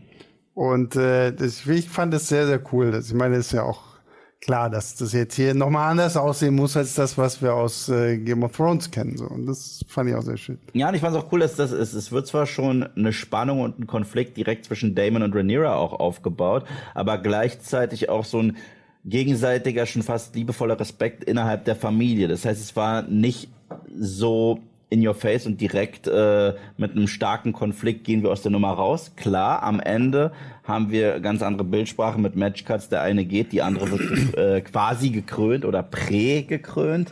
Äh, das hat mir ziemlich, ziemlich, ziemlich mhm. gut gefallen. Und äh, Matt Smith, darf ich sagen, erneut Casting, Faust aufs Auge, passt. Absolut, absolut. Er passt ja. so in diese Welt von Westeros rein, äh, meine, meine Güte. Also er war für mich auch so ein bisschen der, der Scene-Stealer in dieser Episode. Und äh, spätestens nach diesem Gespräch im Thronsaal zwischen ihr und ihm war ich richtig wieder drin. Das war so das, was mich an die stärksten Gespräche erinnert hat von Game of Thrones Staffel 1 bis 4. So der Grund, warum ich eigentlich bei Game of Thrones drin war, war das. Ich bin natürlich geblieben, auch wegen dem ganzen Bombast, der dann kam, aber Game of Thrones war für mich nie eine Blockbuster-Show. Deswegen war ich sehr witzig. Ich habe manchmal in den Kommentaren gelesen, ja, der Anfang ist ein bisschen lahm und es zieht sich und es gibt ja sehr viele Gespräche so am Tisch. Ist so, willkommen in Westeros. So, das mhm. ist, das ist, das, das ist das, was Game of Thrones so richtig ausgemacht hat. So die Intrigen, äh, das Spiel um den Thron. Und da kriege ich jetzt auch endlich wieder meinen Fix, ehrlich gesagt, den ich lange nicht mehr hatte. Was ich aber ein bisschen schade finde, ist, dass so die äh, Dialoge, so sehr sie spannend sind, ein bisschen on the nose mm. sind und es ihnen auch an ich muss, würde nicht unbedingt mal sagen Humor, sondern eher so an Lebendigkeit äh, fehlt. Also Humor insgesamt fehlt der Serie auch. Äh, es gibt ja keinen Tyrion. Ja, es, es gibt keine Tyrion. Und damit meine ich, und damit meine ich nicht die, die späteren schlecht geschriebenen Tyrion-Witze. Mhm. Ähm, weil das habe ich viel gelesen, ja. Das ist doch gut, dass das nicht drin ist. Mhm. Darum geht's nicht. Tyrion war auch mal ein sehr ironischer Kommentator des Geschehens ja. Ja. in, in uh, King's Landing insbesondere. Und sowas gibt es halt aktuell nicht in der Serie, äh, in der ersten Folge. Und äh, das macht mir, das gibt mir noch ein bisschen zu denken, äh, weil es in den Dialogen eben viel um den Plot auch geht. Ja. Und äh, wenn das wenn das zu viel wird, dann könnte es vielleicht etwas trocken werden im Vergleich zum Original. Aber andererseits hat man wieder wunderschöne Perücken und Matt Smith, der einfach äh, mir auch sehr viel Spaß bereitet hat, weil er sich ja auch da richtig verbeißt in dieser Rolle. Ja, ja, ja. ja. Er, ist, ist recht ja so gerettet nach Morbius gerade so. Ne? Ja. ja, und ich finde, man muss natürlich auch so ein bisschen aufpassen, dass man es jetzt halt nicht dann irgendwann zu sehr nach dem Strickmuster von Game of Thrones irgendwie ja. abhandelt. Deswegen fand ich es eigentlich sehr schön, dass sich, obwohl es sich vertraut angefühlt hat, hat sich das doch alles irgendwo ja nochmal sehr anders angefühlt. Und wenn es halt nur so Kleinigkeiten waren, wie so, warum haben die irgendwelche komischen Murmeln, die die beim Sprechen da hinpacken oder ähm, dass halt die Drachen einfach sehr viel präsenter sind und dass die Leute das ja auch in King's Landing so null stört, weil sie haben wahrscheinlich jeden Tag irgendwie zig Drachen, die da irgendwie rüberfliegen und äh, das fand ich schon sehr, sehr cool, dass die sich das da so einfach auch so ein bisschen trennt von der Mutterserie. Ne? Ah, ja, ich weiß auch trotzdem, äh, äh, muss ich auch äh, Jenny da nochmal bekräftigen, was, was ich früher in den, äh, gerade in den ersten vier Seasons von Game of Thrones so cool fand, war, dass ein Gespräch teilweise anfängt mit irgendeiner Anekdote mhm. aus Westeros. Äh, äh, einer spannenden Geschichte.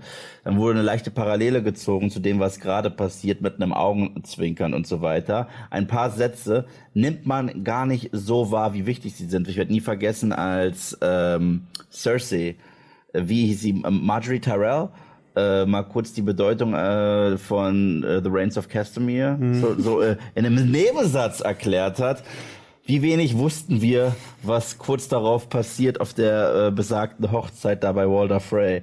Und das, das deswegen, derartige Dialoge wären natürlich trotzdem cool. Gerade wenn sie dir dann den Boden unter den Füßen wegziehen, dass du es hättest mhm. kommen sehen müssen.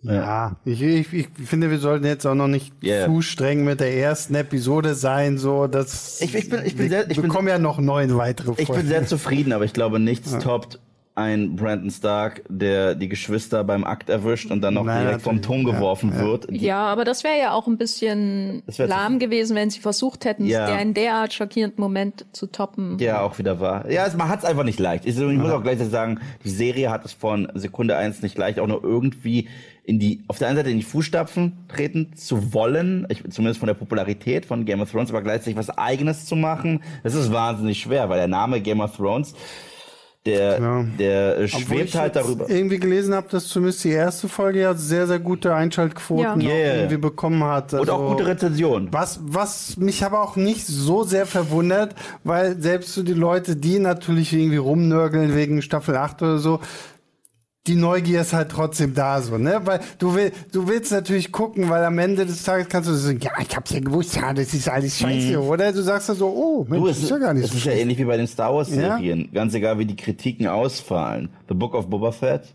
und Obi-Wan Kenobi hatten extrem gute Einschaltquoten. Das, mhm. äh, und das haben ja. wir ja auch gesehen äh, anhand von unseren Videos. Also, das spricht jetzt auch erstmal nicht für Qualität, aber die Neugier ist immer generell da. Natürlich. Entweder wie schlimmer könnt ihr es noch verhauen oder bringt ihr tatsächlich es zurück im alten Glanz und lasst Das, es so das erstrahlen. wird ja auch was sein, was bei der Herr der Ringe-Serie so Voll, sein wird. voll, so, ne? voll. Ich Weil ganz, frag- ganz frag- viele Leute nörgeln jetzt im Augenblick rum. Jetzt aber schon, ja. so diese ersten beiden Episoden, die ja dann am 2. September rauskommen, die werden sicherlich auch viel geguckt Also werden. ja, über die Einschaltquoten dürfte sich, glaube ich, Amazon Prime so oder so keine Sorgen machen. Ich glaube, das Ding wird geguckt, wird es vielleicht gehatewatcht, auf jeden Fall. Aber die Einschaltquoten wird es geben von treuen Fans, von Leuten, die das Ding schon abgeschrieben haben, bevor sie es je gesehen haben und so weiter und so fort. Deswegen da, äh, glaube ich, Das kommt aber auch so ein bisschen darauf an, ähm, jetzt nicht um zu sehr abzuschweifen zum Herr der Ringe, ähm, ob die Serie dieses Gefühl rekreieren kann und ob sie das will, weil das, was ähm, viele, glaube ich, be äh, bewogen hat, nochmal House of the Dragon eine Chance zu geben oder überhaupt das zu Das schauen, Gefühl, ist ja. dieses Gefühl zu haben. Und das ist auch das, was ich bei den Star Wars-Serien zum Beispiel sehr beeindruckend finde. Mhm. Ähm, schon ab Mandalorian, dass ich dieses Gefühl habe, wieder in der Originaltrilogie Ja. zu sein. Ja, ja. Und beim Herr der Ringe wird es, glaube ich, schwieriger, ähm, weil die Trailer zum Beispiel geben mir überhaupt kein Gefühl dafür, äh, wieder in Wie Peter, Peter Jacksons Jacksons, ja, genau. Welt zu sein. Aber ja, werden wir sehen. Es werden sicher viele Leute anschauen. Ähm, wir bedanken uns ganz kurz bei dem Lobbyist des fernen Klosters für 49,99 Euro. wow, danke Lobbyist des fernen Klosters. Ähm, aber ohne Frage oder sonst irgendwie was. Wenn du eine Frage hast, bitte hau die in den Chat. Äh, Crazy Nick Nick hat 20 Euro gespendet. Danke. Vielen lieben Dank. Hallo, ihr drei Lieben. Schön, euch endlich mal wieder live zu sehen. Die GOT-Streams habe ich ja nie live mitverfolgt, hatte euch dann noch nicht auf dem Schirm. Das hole ich jetzt bei äh, House of the Dragon nach. Liebe und herzliche Grüße an euch. Ich trage übrigens ein Armband, das du mir geschickt hast. Das ist total süß gewesen. Danke, danke Und äh, dafür. Little Red Drum hat uns auch 5 Euro gespendet und schreibt liebe Urlaubsgrüße von der Ostsee. Hole den Stream auf jeden Fall nach, wenn ich wieder zu Hause bin. Ihr seid die Besten. Du bist die Vielen Beste. Auch von dir. Auch, vielen Dank, vielen Dank. Ich habe euer Geschenk bekommen. Mua, kann ich ja sagen. Ähm, wo äh, machen wir denn jetzt weiter? Ich würde sagen, wir machen jetzt genau damit weiter, dass, dass wir am Ende der Episode schon einen sehr wichtigen Schritt haben für die Haupthandlung. Und zwar nach Balons Tod und nach dem Bruch mit Damon sagt sich Viserys, äh, ich gebe meiner Tochter eine Chance. Und dann gibt es ja dieses Gespräch in den Katakomben zwischen den beiden, wo über die Vision, die Prophezeiung von Aegon Targaryen gesprochen wird. Song of Ice and Fire. Wie, äh, bisschen Meta, muss man schon sagen. Äh, wie hat euch dieses Gespräch gefallen? Erstmal äh, den Chat. Von euch möchte ich das gerne wissen. Aber Jenny, was sagst du dazu? Also als ich das zum ersten Mal gesehen habe, da ist innerlich alles in mir zusammengesackt vor Enttäuschung. Das war eine übertriebene Reaktion, weil es am Ende nicht so schlimm war, ähm, wie, wie ich wie meine ersten Assoziationen waren, als sie angefangen haben, davon zu reden. Aber ich fand es doch sehr überflüssig, ähm, weil diese Serie ja im Worldbuilding, in der Atmosphäre, in der Inszenierung äh, alles schafft, um dir das Gefühl zu geben, du bist wieder bei Game of Thrones. Und Ja. dann sagt dir jemand am Ende, du bist wieder bei Game of Thrones. Und das finde ich total übertrieben und sinnlos. Und vor allem, ähm, ich habe zwar nichts gegen das Ende des Nachtkönigs in Game of Thrones, aber ich habe auch ehrlich gesagt keinen Bock, je wieder irgendwas von ihm zu hören. Ja, erst recht, Und- wenn du weißt, wo die, äh, wo die Reise endet. Naja, das ist wie gesagt, ich mag das Ende des Ja. Nachtkönigs und so. Ähm, aber das war so eine unnötige, so ein unnötiger Versuch, wieder so die Serien zusammenzunähen. Mhm. Ähm, das weiß ich nicht, warum sie das gemacht haben. Ja. Ich, ich sehe das tatsächlich so ein bisschen, wie du hast davor schon mal den Mandalorian-Vergleich gebracht, den ich ja auch übrigens in meinem Recap äh, gebracht habe, dass ich es schön finde, dass äh, die Parallele ist, wenn ich The Mandalorian gucke, fühle ich mich wirklich wieder richtig wie in Star Wars und hier fühle ich mich wieder richtig wie in Westeros. Aber ich weiß ja auch, dass bei Mandalorian gab es ein, zwei Anspielungen, die ich nicht gebraucht habe, so nach dem Motto, we will restore order to the galaxy. So nein, stimmt ja, da geht ja die Reise hin in Sequels.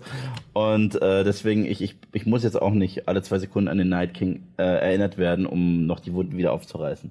Sebastian.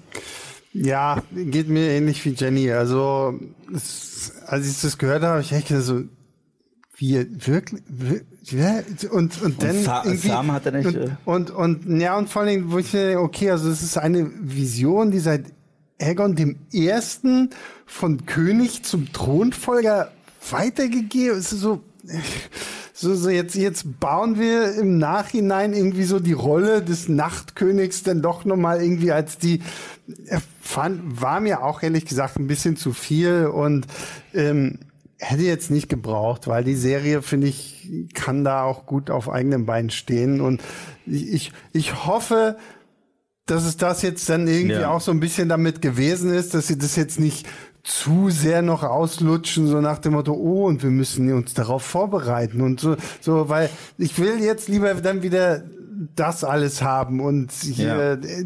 so, weil das war so, so nettes Easter Egg, irgendwie unnötig, irgendwie ja dann auch so ein bisschen verwirrend, so, weil du dir echt denkst, so, wozu, warum, wieso? Und, und, und, und später schreibt ja Samuel Tali ein Buch, das genauso heißt.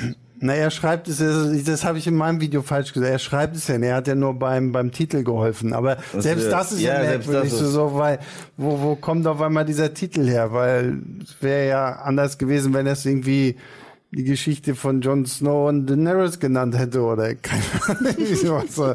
ähm, ja. ja, also war ein bisschen zu viel des Guten. Es hätte komplett gereicht, wenn er einfach sagt, du musst auf dem Thron sitzen, ich vertraue Damon nicht äh, und äh, Westeros braucht einen Targaryen auf dem Thron, um Stärke zu beweisen und so weiter, weil es ist ein sehr gefährlicher ja. Ort. Ich glaube, es hätte komplett gereicht und dann hätten wir auch sagen können, ja, das macht er auch wegen dem Night King, hätten wir uns irgendwie denken können oder so, aber ja, wie gesagt, ich hoffe einfach nur, dass sie es jetzt nicht irgendwie zu sehr ausschöpfen, ja. dass es jetzt halt einfach wirklich mal so ein, so ein, so ein Name-Dropping gewesen ist, dass man sagt so, na, weißt du Bescheid, ne, das, das, das kommt noch und ähm, dann ist auch wieder gut aber die Szene, wo sie dann tatsächlich gepräkrönt wird, äh, hat mir ziemlich, ziemlich stark gefallen. Auch der Matchcard, äh, während sie wirklich erleichtert ist und sich auch respektiert fühlt und parallel sehen wir einen Damon, der mit seinem Drachen so recht. Oh, ganz kurz ja. hier, ähm, Darth Furuta schreibt im Buch, wird diese Prophezeiung dankenswerterweise niemals erwähnt, weil sie absolut überflüssig ist. Ja. Yeah. äh, aber diesen, diesen Matchcard dann zu ihm, der sich ja dann äh, in der Ehre verletzt fühlt und so weiter und der nach dem Streitgespräch sowieso mit seinem äh, Bruder das Weite sucht und auf den Drachen steigt. Karaxis, was für ein süßer. Karaxis heißt der Drache? Ja, ach, das, äh, das ist wirklich ein, einer meiner Lieblinge, weil er guckt ja dann auch so oh. und, oh, und das ist ja ein richtiger, richtiges, exzentrisches Biest, der Karaxis. Ich werde dir, in, äh, solange die Streams noch laufen, einen Drachen schenken. Das verspreche ich dir hiermit. Oh, ich will auch einen Drachen. Nein. Warum kriege ich keinen Drachen? Weil, weil, weil, weil, weil Jenny über Drachen schwärmt, seitdem ich mit ihr streame. Und man muss sagen, die Drachen sehen viel, viel cooler aus und individueller als bei Game of Thrones. Stimmt, bei Game of Thrones war eigentlich immer nur die Farbe ein bisschen anders, ja. aber alle drei sagen gleich was. Ja gut, aber das, das nehme ich nicht so krumm, weil, weil ja zu Zeiten von Game of Thrones waren sie eigentlich eine ausgestorbene Art. So, das, da, kein Mensch hat ja jemals wieder gedacht, dass es da noch diese Drachen gibt. Und deswegen finde ich es aber auch cool, dass wir hier jetzt so, wir haben jetzt diesen goldenen Drachen und den, Ihr Drache heißt Cyrex, ne? Ja. Und ähm, so heißt ein Mortal Kombat. Finde ich, finde ich auf jeden Fall äh, auch echt sehr, sehr cool. Ich mag auch Drachen, das aber ich kriege ja keinen. Du kriegst auch noch irgendwas nee, von mir. Du kriegst, du kriegst, weißt du, du kannst bei mir zu Hause mit Ghost spielen wieder. Ja, aber ich will jetzt mit Drachen spielen. Ja. Also mit den Drachen ist, glaube ich, auch sehr wichtig, weil ohne zu viel zu verraten, es wird sehr, sehr viele Drachen in dieser Serie gehen. Das, äh, geben. das heißt, es ist wichtig, dass wir die auseinanderhalten können, mhm. wenn wir sie sehen. Deswegen müssen sie von farblich besser von, ja. weil bei Game of Thrones, ich wusste nachher nicht mehr. Ist nicht so, der eine sollte grün sein, das ja, sehe genau. ich immer nur, wenn der wirklich bestrahlt ja. wird, dass es ein bisschen anders ausschaut. Ich habe mir nur, Drogon war der, war der letzte, genau, den der, ne? letzte, ja. der ist, den konnte ich mir so ein bisschen merken, aber die anderen beiden, ja. Uwe war auch dabei. Ja, genau. So, äh, also, so kam Siehst du, Cyberspace ZZ schreibt, aber Sebastian ist ja quasi ein Targaryen, da ist ein Drache doch muss. Ja, okay, du kriegst auch irgendwann sowas von mir. Wir, wir, haben, yes. wir, haben, wir, haben doch, wir haben doch damals, glaube ich, ein Drachenei verlost, als wir damals den großen Game of Thrones Season 7 Stream hatten. War das nicht so? Ja, ja, ich glaube schon. So ein tolles, großes, äh, akkurates Drachenei. Und das hat dann irgendjemand gewonnen im Stream, falls du zuguckst. Uns gibt's immer noch. Und ich hoffe, du hast dein Ei noch. Ich hoffe, es ist geschlüpft. ähm, ja, und das ist so ein bisschen äh, die Endposition, die wir haben. Also Rhaenyra wird jetzt anerkannt. Ich, ich fand diese ganze Sequenz, wo auch ihr die unterschiedlichen Häuser die Treue schwören, die haben mir diese King in the North Vibes auch ein bisschen gegeben und auch zum Schluss Queen in the North von äh, Sansa im Finale. Ich fand das eine wahnsinnig starke Szene und das kann, das können die halt auch einfach. Das sah wirklich aus. Ist ja auch äh, Sapochnik ist der, der Regisseur wieder gewesen, der ja ein paar der besten äh, Game of Thrones Episoden mhm. äh, inszeniert hat. Und wer nach der Szene nicht drin ist, ich glaube, der wird Schwierigkeiten haben, generell wieder reinzukommen, weil mehr Thrones geht ja wohl kaum. Ja. Ich habe mich auch sehr darüber gefreut, äh, Bormund Baratheon mhm. nochmal zu hören und zu sehen und den Rickon, glaube ich, Stark. Mhm. Ja. Äh, das war auch schön, einfach nochmal so äh, die bekannten Häuser zu sehen, die alle vor ihr knien. Ja, weißt du, also ohne zu viel verraten. Äh, ich kenne mich halt nicht aus. Ich habe die Vorlage nicht gelesen, aber werden die anderen Häuser, beka bekanntere Häuser noch eine größere Rolle spielen, ohne jetzt zu viel zu spoilern? Ja. Okay. Siehst du? So einfach ist das. äh, und ich glaube, damit sind wir jetzt erstmal grob durch. Oder hast du noch äh, ein ich Thema, das dir auf der eine, Ich habe noch eine Spende hier, die mit deiner Frage verbunden ist. Und zwar hat Smart uns 10 Euro gespendet. Danke. Und fragt, sehen wir in House of the Dragon Melisandre in jüngeren Jahren? Und sehen wir, wie der dreieugige Rabe den Targaryen eine Vision der langen Nacht sendet? Also ich sag dazu nichts. ja gut, also Melisandre könnte, ich weiß nicht, war die, die theoretisch könnte man. Wie alt war sie nochmal? Ja, weiß ich nicht. Sie war auf jeden Fall ja durch ihren durch ihr Amulett war sie Amulett ja, ja ziemlich, ziemlich, also theoretisch wäre das wahrscheinlich die einzige Möglichkeit, einen Charakter, jemanden, einen Charakter zurückzuholen. Und ah, ich brauche keine Vision. Night King, The Golden ich, Years. Ja, also, also deswegen, also ja, sie könnte man tatsächlich ja irgendwie wiedersehen. Ja. Aber ich brauche jetzt nicht noch wieder irgendwelche dreiäugigen Raben und nee, sowas ich alles. fand halt auch die Resolution zu den dreiäugigen Raben so bescheuert. Also, also das, das war, ich finde diese ganze Storyline mit dem dreiäugigen Raben hat ja eh unsere Geduld gut getestet, weil nie, niemand glaube ich, auf der Welt hat gesagt, yay, endlich eine Brand-Folge. So, so, so, so, so bei Game of Thrones. Aber gerade als es hätte spannend werden können, haben wir gesagt, oh, ja, ich sitze im Garten und Theon stirbt endlich. Mhm. So, ja, der Typ ist doch eh schon seelisch tot seit zwei Staffeln. Und ich habe übrigens bis zum Schluss nicht verstanden, äh, wie, wie, wie Brandon Stark dann geschrieben wurde. Weil wenn man ihm gesagt hat, Brandon Stark, hat er gesagt, I'm the Three-Eyed Raven. Und zum Schluss Brandon Stark, yep, hier, this guy. Und äh, dann wollte er auf einmal doch König sein und hat gesagt, ja, warum glaubt ihr, war ich die ganze Zeit hier? Ich so, also du spielst uns diese dritte Persönlichkeit immer nur vor. Du hast ja doch noch irgendwelche heimlichen Wünsche und Verlangen, selbst wenn du der Allwissende bist. Aber ich glaube, ich bin ganz ehrlich, ich habe schon häufiger in meinem Kopf das Szenario durchgehen lassen, wie eigentlich die Herrschaft von Brandon Stark aussehen muss, nach dem Ende von Game of Thrones und es muss echt kacke sein. Weil wenn immer jemand mit einem Problem kommt und sagt, wir werden ermordet, ausgeplündert, vergewaltigt und so weiter, sagt er, alles was passiert, passiert, weil es genauso passieren muss. und sie, schönen Dank auch, du Arsch. Aber es ist ja gut, dass wir jetzt eine Serie über coole Leute haben. Ja, genau. Ja, ist House of the Dragon und deswegen müssen wir nie wieder über Staffel 8 von Game of Thrones reden. Genau, genau. Ja. Und ich glaube, damit habt ihr noch ein Thema, das euch auf den Lippen brennt zu dieser Episode. Jenny. Ähm, Drachen sind geil, aber ich glaube, das habe ich schon ähm, geäußert. Wir könnten nur noch über die, die, die, die äh, Königin reden, die nicht Königin geworden ist. Aber so viel hat sie noch nicht zu tun in der ersten Episode. Deswegen, ich glaube, das ist etwas, was wir uns aufsparen sollten für Folgen. Ich meine, man sieht, man hat ja schon im Trailer gesehen, dass sie da ja auch noch, noch eine größere, Rolle, eine größere spielen Rolle, spielen wird irgendwie und ähm, ja, da, wie gesagt, man wird sie ja nicht einfach hier in diese Serie packen und dann nichts aus ihr machen. Also da wird noch bestimmt genug kommen. Definitiv. Und äh, wollen auch nicht äh, zufällig oder versehentlich wieder was vorwegnehmen, was uns eventuell noch erwarten könnte, weil so groß war jetzt ihre Rolle in der ersten Folge nicht. Und deswegen, glaube ich, belassen wir es hierbei für diese Episode. Vielleicht kann ich noch eine Frage klären, die sich niemand stellt. Bitte? Und zwar ähm, das Modell, an dem Viserys der Erste baut. Mhm. Ja. Das ist nicht King's Landing, mhm. ähm, sondern das ist das alte Valyria, ist die Hauptstadt ah. des Alten Reiches. Und äh, das werden wir noch sehr oft sehen. Oh. Cool. bis es dann auch irgendwann fertig ist. Und dann kann man es sich als Lego kaufen und zu Hause auch aufbauen.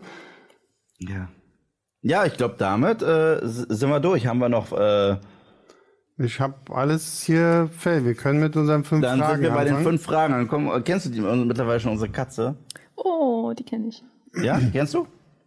So, fünf Fragen. Was brennt euch auf den Lippen? Was wollt ihr von uns Ich habe drei auch, ich habe auch schon wundervollen Menschen? eine erste, die sogar auch nochmal zum Thema passt, nämlich von, ich hoffe, ich spreche es richtig aus, Maeve oder Maeve 92.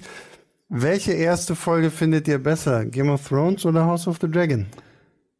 Da muss, also ich persönlich muss Game of Thrones sagen. Also Game of Thrones, die erste Folge, war für mich äh, schon so spannend und hat auch so viel aufgebaut und gleichzeitig schon so viel etabliert und Tonalität, Charaktere und auch so extrem unterschiedliche Charaktere etabliert. Ähm, Game of Thrones, all the way, baby.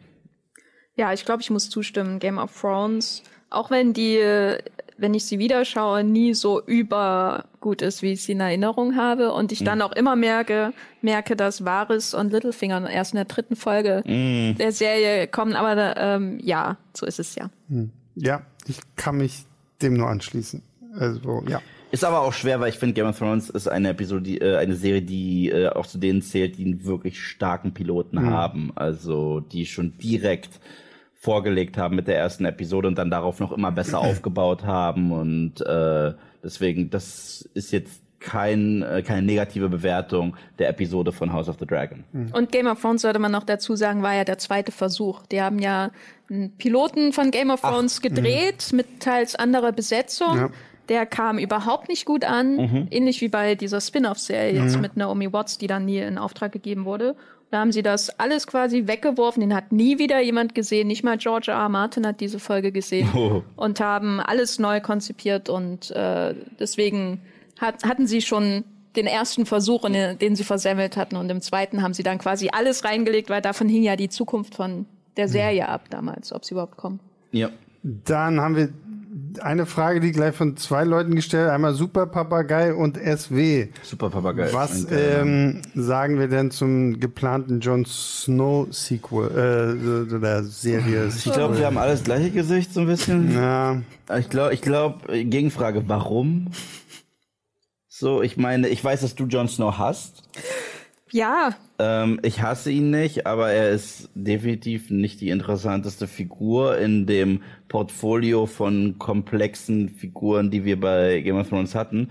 Und erneut, ohne auf das tote Pferd einzuprügeln, für mich wurde Jon Snows Rolle noch wesentlich uninteressanter dadurch, dass seine Wiederkehr ja gar keine so wichtige Bedeutung hatte letztendlich in dem Kampf gegen den Night King, was ich diesem ganzen Story Arc auch noch anlasste. Weil ich dachte, das ist der Payoff. Deswegen haben wir Jon Snow. Deswegen, I'm a bastard. Never asked for any of this. You're my queen. Die ganze Scheiße. Äh, und jetzt ist er da hinter der Mauer. Was, was sehen wir jetzt? Wie er den Schnee gelb macht?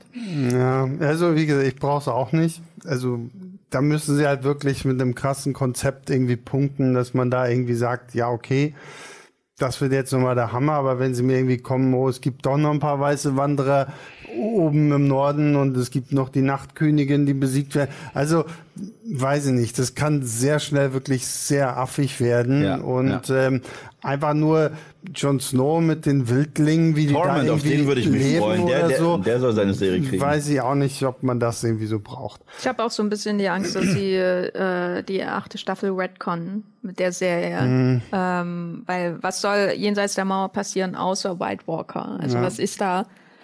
Äh, und das äh, können sie vielleicht nutzen, um das alles wieder zurückzuholen. Und wenn das passiert, dann ist mein Interesse wirklich endgültig weg. Night King 2, Electric Boogaloo.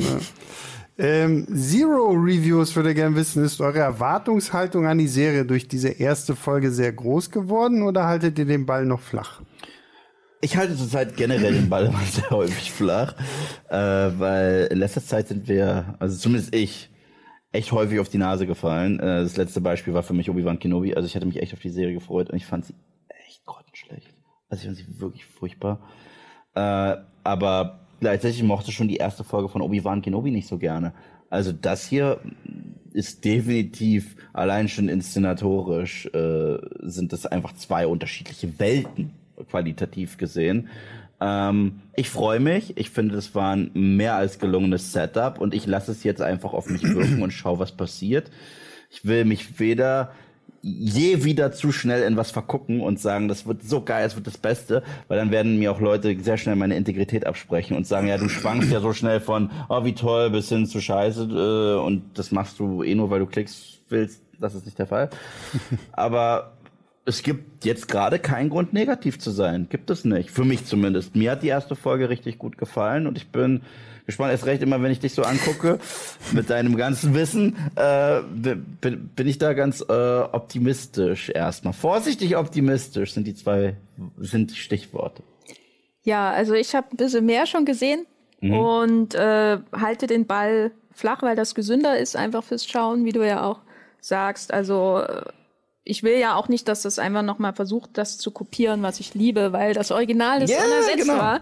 Ähm, und mein Eindruck ist äh, bisher, dass ähm, das keine fehlerfreie Serie ist, aber dass sie einen sehr, sehr guten Eindruck macht und gerade gegen Mitte der Staffel nochmal ordentlich anzieht. Das klingt vielversprechend. Sebastian?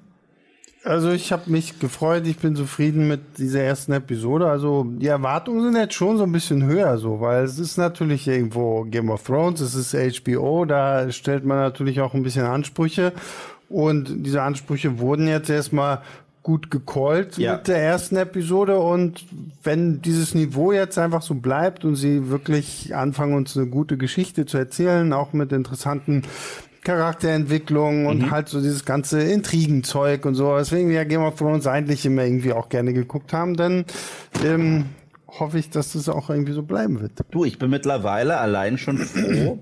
Das klingt immer so negativ, aber ich bin allein schon froh. Ich habe die erste Folge gesehen, habe kaum was zu meckern gehabt, mhm. war äh, war drin und äh, es war jetzt hat sich auch nicht so irgendwie so angefühlt nach dem Motto, wir nehmen etwas, was ihr mögt und prügeln wie wild drauf ein weil es uns Spaß macht. Mhm. Nee, es hat sich wirklich toll angefühlt und das allein macht mich jetzt schon mal glücklicher und ruhiger.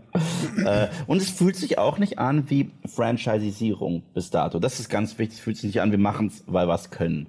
Ja gut, aber obwohl sie da ja, finde ich auch mit, mit, anderen Ankündigungen, ja, ja, ja. Ankündigungen schon, wo ich mir denke, okay, haltet ihr erstmal den Ball flach, genau. macht erstmal eine Serie, macht die gut und dann können wir gerne noch irgendwie die tausend anderen Projekte mit reinbringen. Ja, aber erneut, um den anderen äh, Vergleich nochmal zu ziehen, hier äh, Mandalorian hat ja wundervoll funktioniert und großer Fan, mhm. aber als es dann losging, diese anderen Serien alle auszuschlachten, bis dato kommt für mich nichts an Mandalorian ran, was die äh, im Hause Star Wars veröffentlicht haben und teilweise ist es peinlich, was, mhm. sie, was sie sich da geleistet haben. Deswegen Mandalorian hat sich nicht angefühlt wie Franchisierung, sondern wir haben eine geile Idee für einen Space Western, der sich aber sehr organisch in diese Welt einfügt von Star Wars und der Rest ist Star Wars Quatsch, kennt ihr? Ja. Mhm. Und äh, Jon Snow fühlt sich bisher auch so ein bisschen, also allein die Ankündigung so. Aber bis die kommt, wird's ja noch ewig dauern. Ja.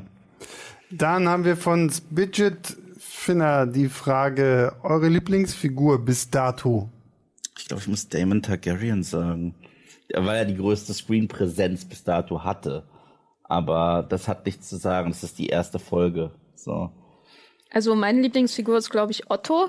Ja, das passt. weil ich die, weil ich die, die ähm, ähm, ja moralisch verkommenen Figuren mag. Ich bin ja auch ein Lannister-Fan. Mhm. Und ähm, Otto ist so jemand, der so undurchschaubar wirkt, äh, selbst wenn er so offensichtlich problematische Anweisungen an seine Tochter mhm.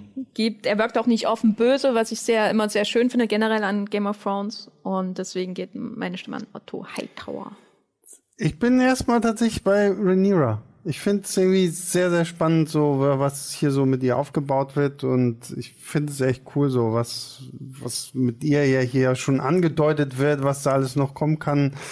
Finde ich sehr cool. Und weißt du, was ich hier auch spannend finde? Selbst bei einer Figur wie Rhaenyra, ich habe immer noch diesen äh, Spruch im Kopf von Varys, dass wenn ein Targaryen geboren wird, irgendwie die Götter eine Münze werfen, mhm. wird sie wahnsinnig oder nicht. Deswegen habe ich das Gefühl, wann immer wir einen Targaryen jetzt sehen on Screen, haben wir eine tickende Zeitbombe. Ja. Und äh, mal schauen, was da noch passiert. Ich meine, wir haben jetzt zumindest ein paar Targaryens gesehen, die auch so einen normalen Alltag haben. Mhm. Aber äh, wir wissen, zu was die halt fähig sind. Und das halt auch basierend auf den Sagen und auch basierend auf Danny selbst. Und das, äh, und, und ihr Bruder war ja sowieso ein Arschloch, kann man sagen. Arschloch ist noch nett. Äh, So, dann haben wir die letzte Frage von LE oder einfach nur La. Wie findet ihr die Serie Die Dinos aus den 90ern? Wow, super. Super und super trauriges Ende. Ja, das Ende ist ja mal Ende einfach ist der fetteste Downer ever.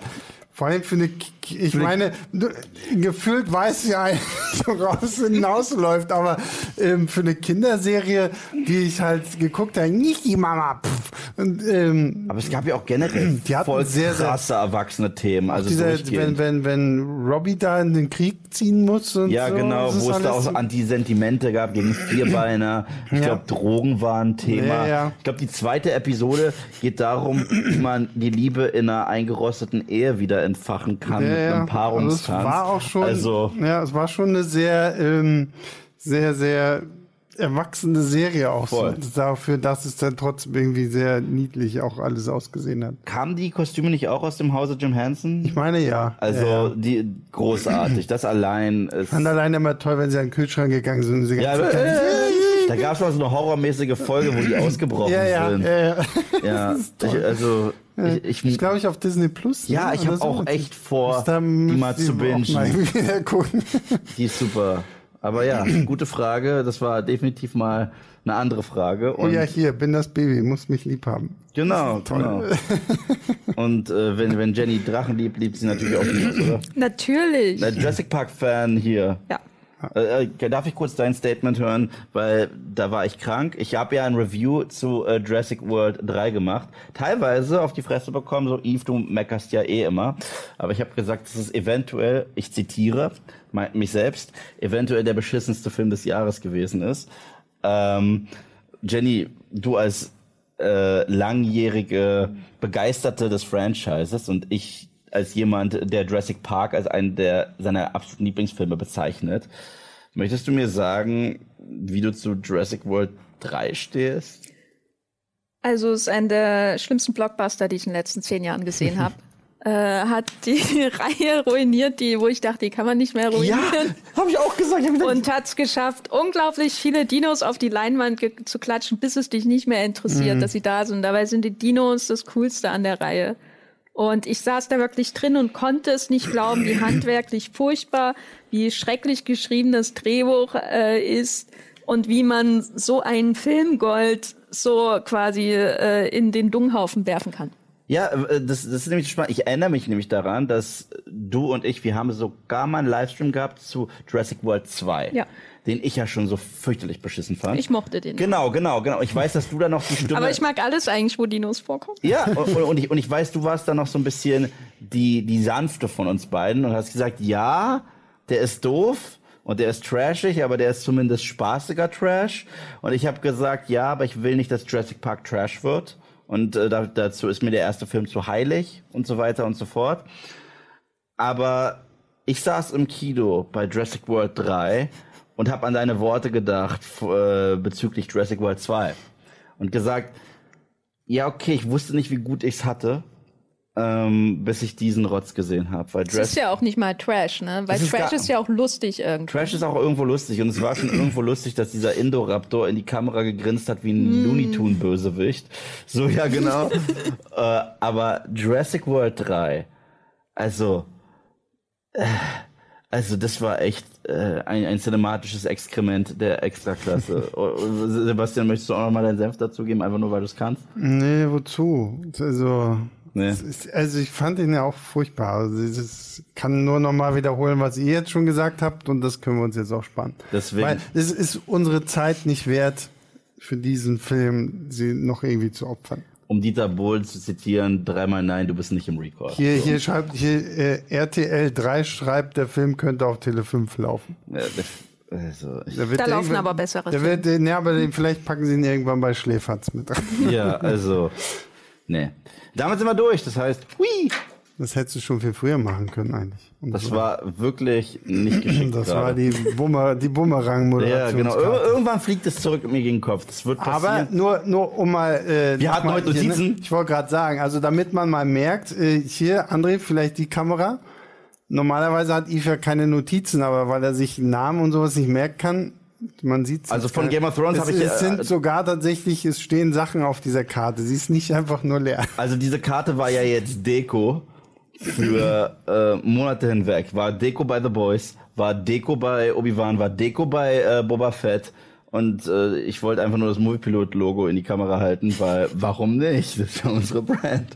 Aber nein, diesmal äh, wird es Notizen von mir geben, weil es ist sehr komplex, was auch für die Serie spricht. Sie ist definitiv komplexer als die Serien, die wir zuletzt äh, besprechen durften. Wir haben noch ganz kurz eine Spende von 10 Euro von Cobray HD bekommen. Danke. Und äh, Yves, du hattest ja einen Star Trek Fahrplan von mir bekommen. Wie schaut's aus damit? Hast du das noch nie mega. gesehen? Vielen Dank für euren Kon Ah, okay, okay. Ei, ei, ei. warte, warte, warte, warte, warte, warte, warte, warte. Also erstmal, ich war jetzt, ich, ich bin ja drei Wochen richtig ausgefallen, so richtig ausgefallen. Ich bin jetzt zurück und ich muss jetzt tatsächlich erstmal wieder in, äh, in äh, den, das Tagesgeschäft reinkommen und in, in meinen Alltag. Und es gibt so viel, was ich noch aufarbeiten muss und so weiter. Ich habe auch vor, mehr Star Trek zu covern. Und bevor Jenny jetzt komplett äh, eine Panikattacke kriegt, ich bin jetzt kein kompletter Star Trek Noob. Ich habe früher, als ich klein war, mit meiner Mom die Original, Originalserie äh, gesehen, Live Long and Prosper. Und ich habe auch immer mal wieder was von Next Generation geguckt. Und das habe ich immer sehr geliebt mit äh, Captain Picard. Ich habe aber nie wirklich Voyager geguckt, nie wirklich Deep Space Nine geguckt und von den neuen Sachen habe ich mich ganz ferngehalten. Also sowohl von äh, Discovery als auch von Picard? Picard, Picard habe ich die erste Folge gesehen, dachte mir, was ist das für eine Scheiße. Also ich fand es nicht gut. Ähm, aber Also ich bin ein kompletter Star Trek Noob. Ich hab, Live das, ein, Ah, ja.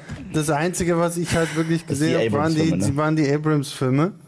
Und halt früher vielleicht mal so irgendwie eine Folge hier und da, Raumschiff Enterprise, aber Star Trek ist echt irgendwie krass an mir vorbeigegangen. Also die Origin, also diese Next Generation mit Picard war wirklich damals eine ganz tolle Serie, muss ich sagen. Die hatten auch so viele spannende Themen und haben die auch so clever aufgearbeitet, hatten gleichzeitig super spannende Charaktere. Dann habe ich mir Picard angeguckt. Äh, Was ist, was, ist Star Trek geworden? Und dann dachte ich mir, nee, du regst dich schon eh zu viel auf, was aus anderen Franchises wird. Du, was, du denn davon? Einfach nicht mehr einschalten. Aber äh, ähm, im Winter kommt eine hervorragende neue Star Trek-Serie nach Deutschland zu Paramount Plus. Paramount Plus startet ja im Winter. Äh, die heißt Star Trek Strange New Worlds. Und das ist wirklich die beste Star Trek-Serie seit, echt? Okay. also wirklich, also äh, seit Das dem ist mit, Peak mit, quasi mit Pike, von, oder? Ist das das mit Pike? Genau, mit Captain Pike und äh, Spock.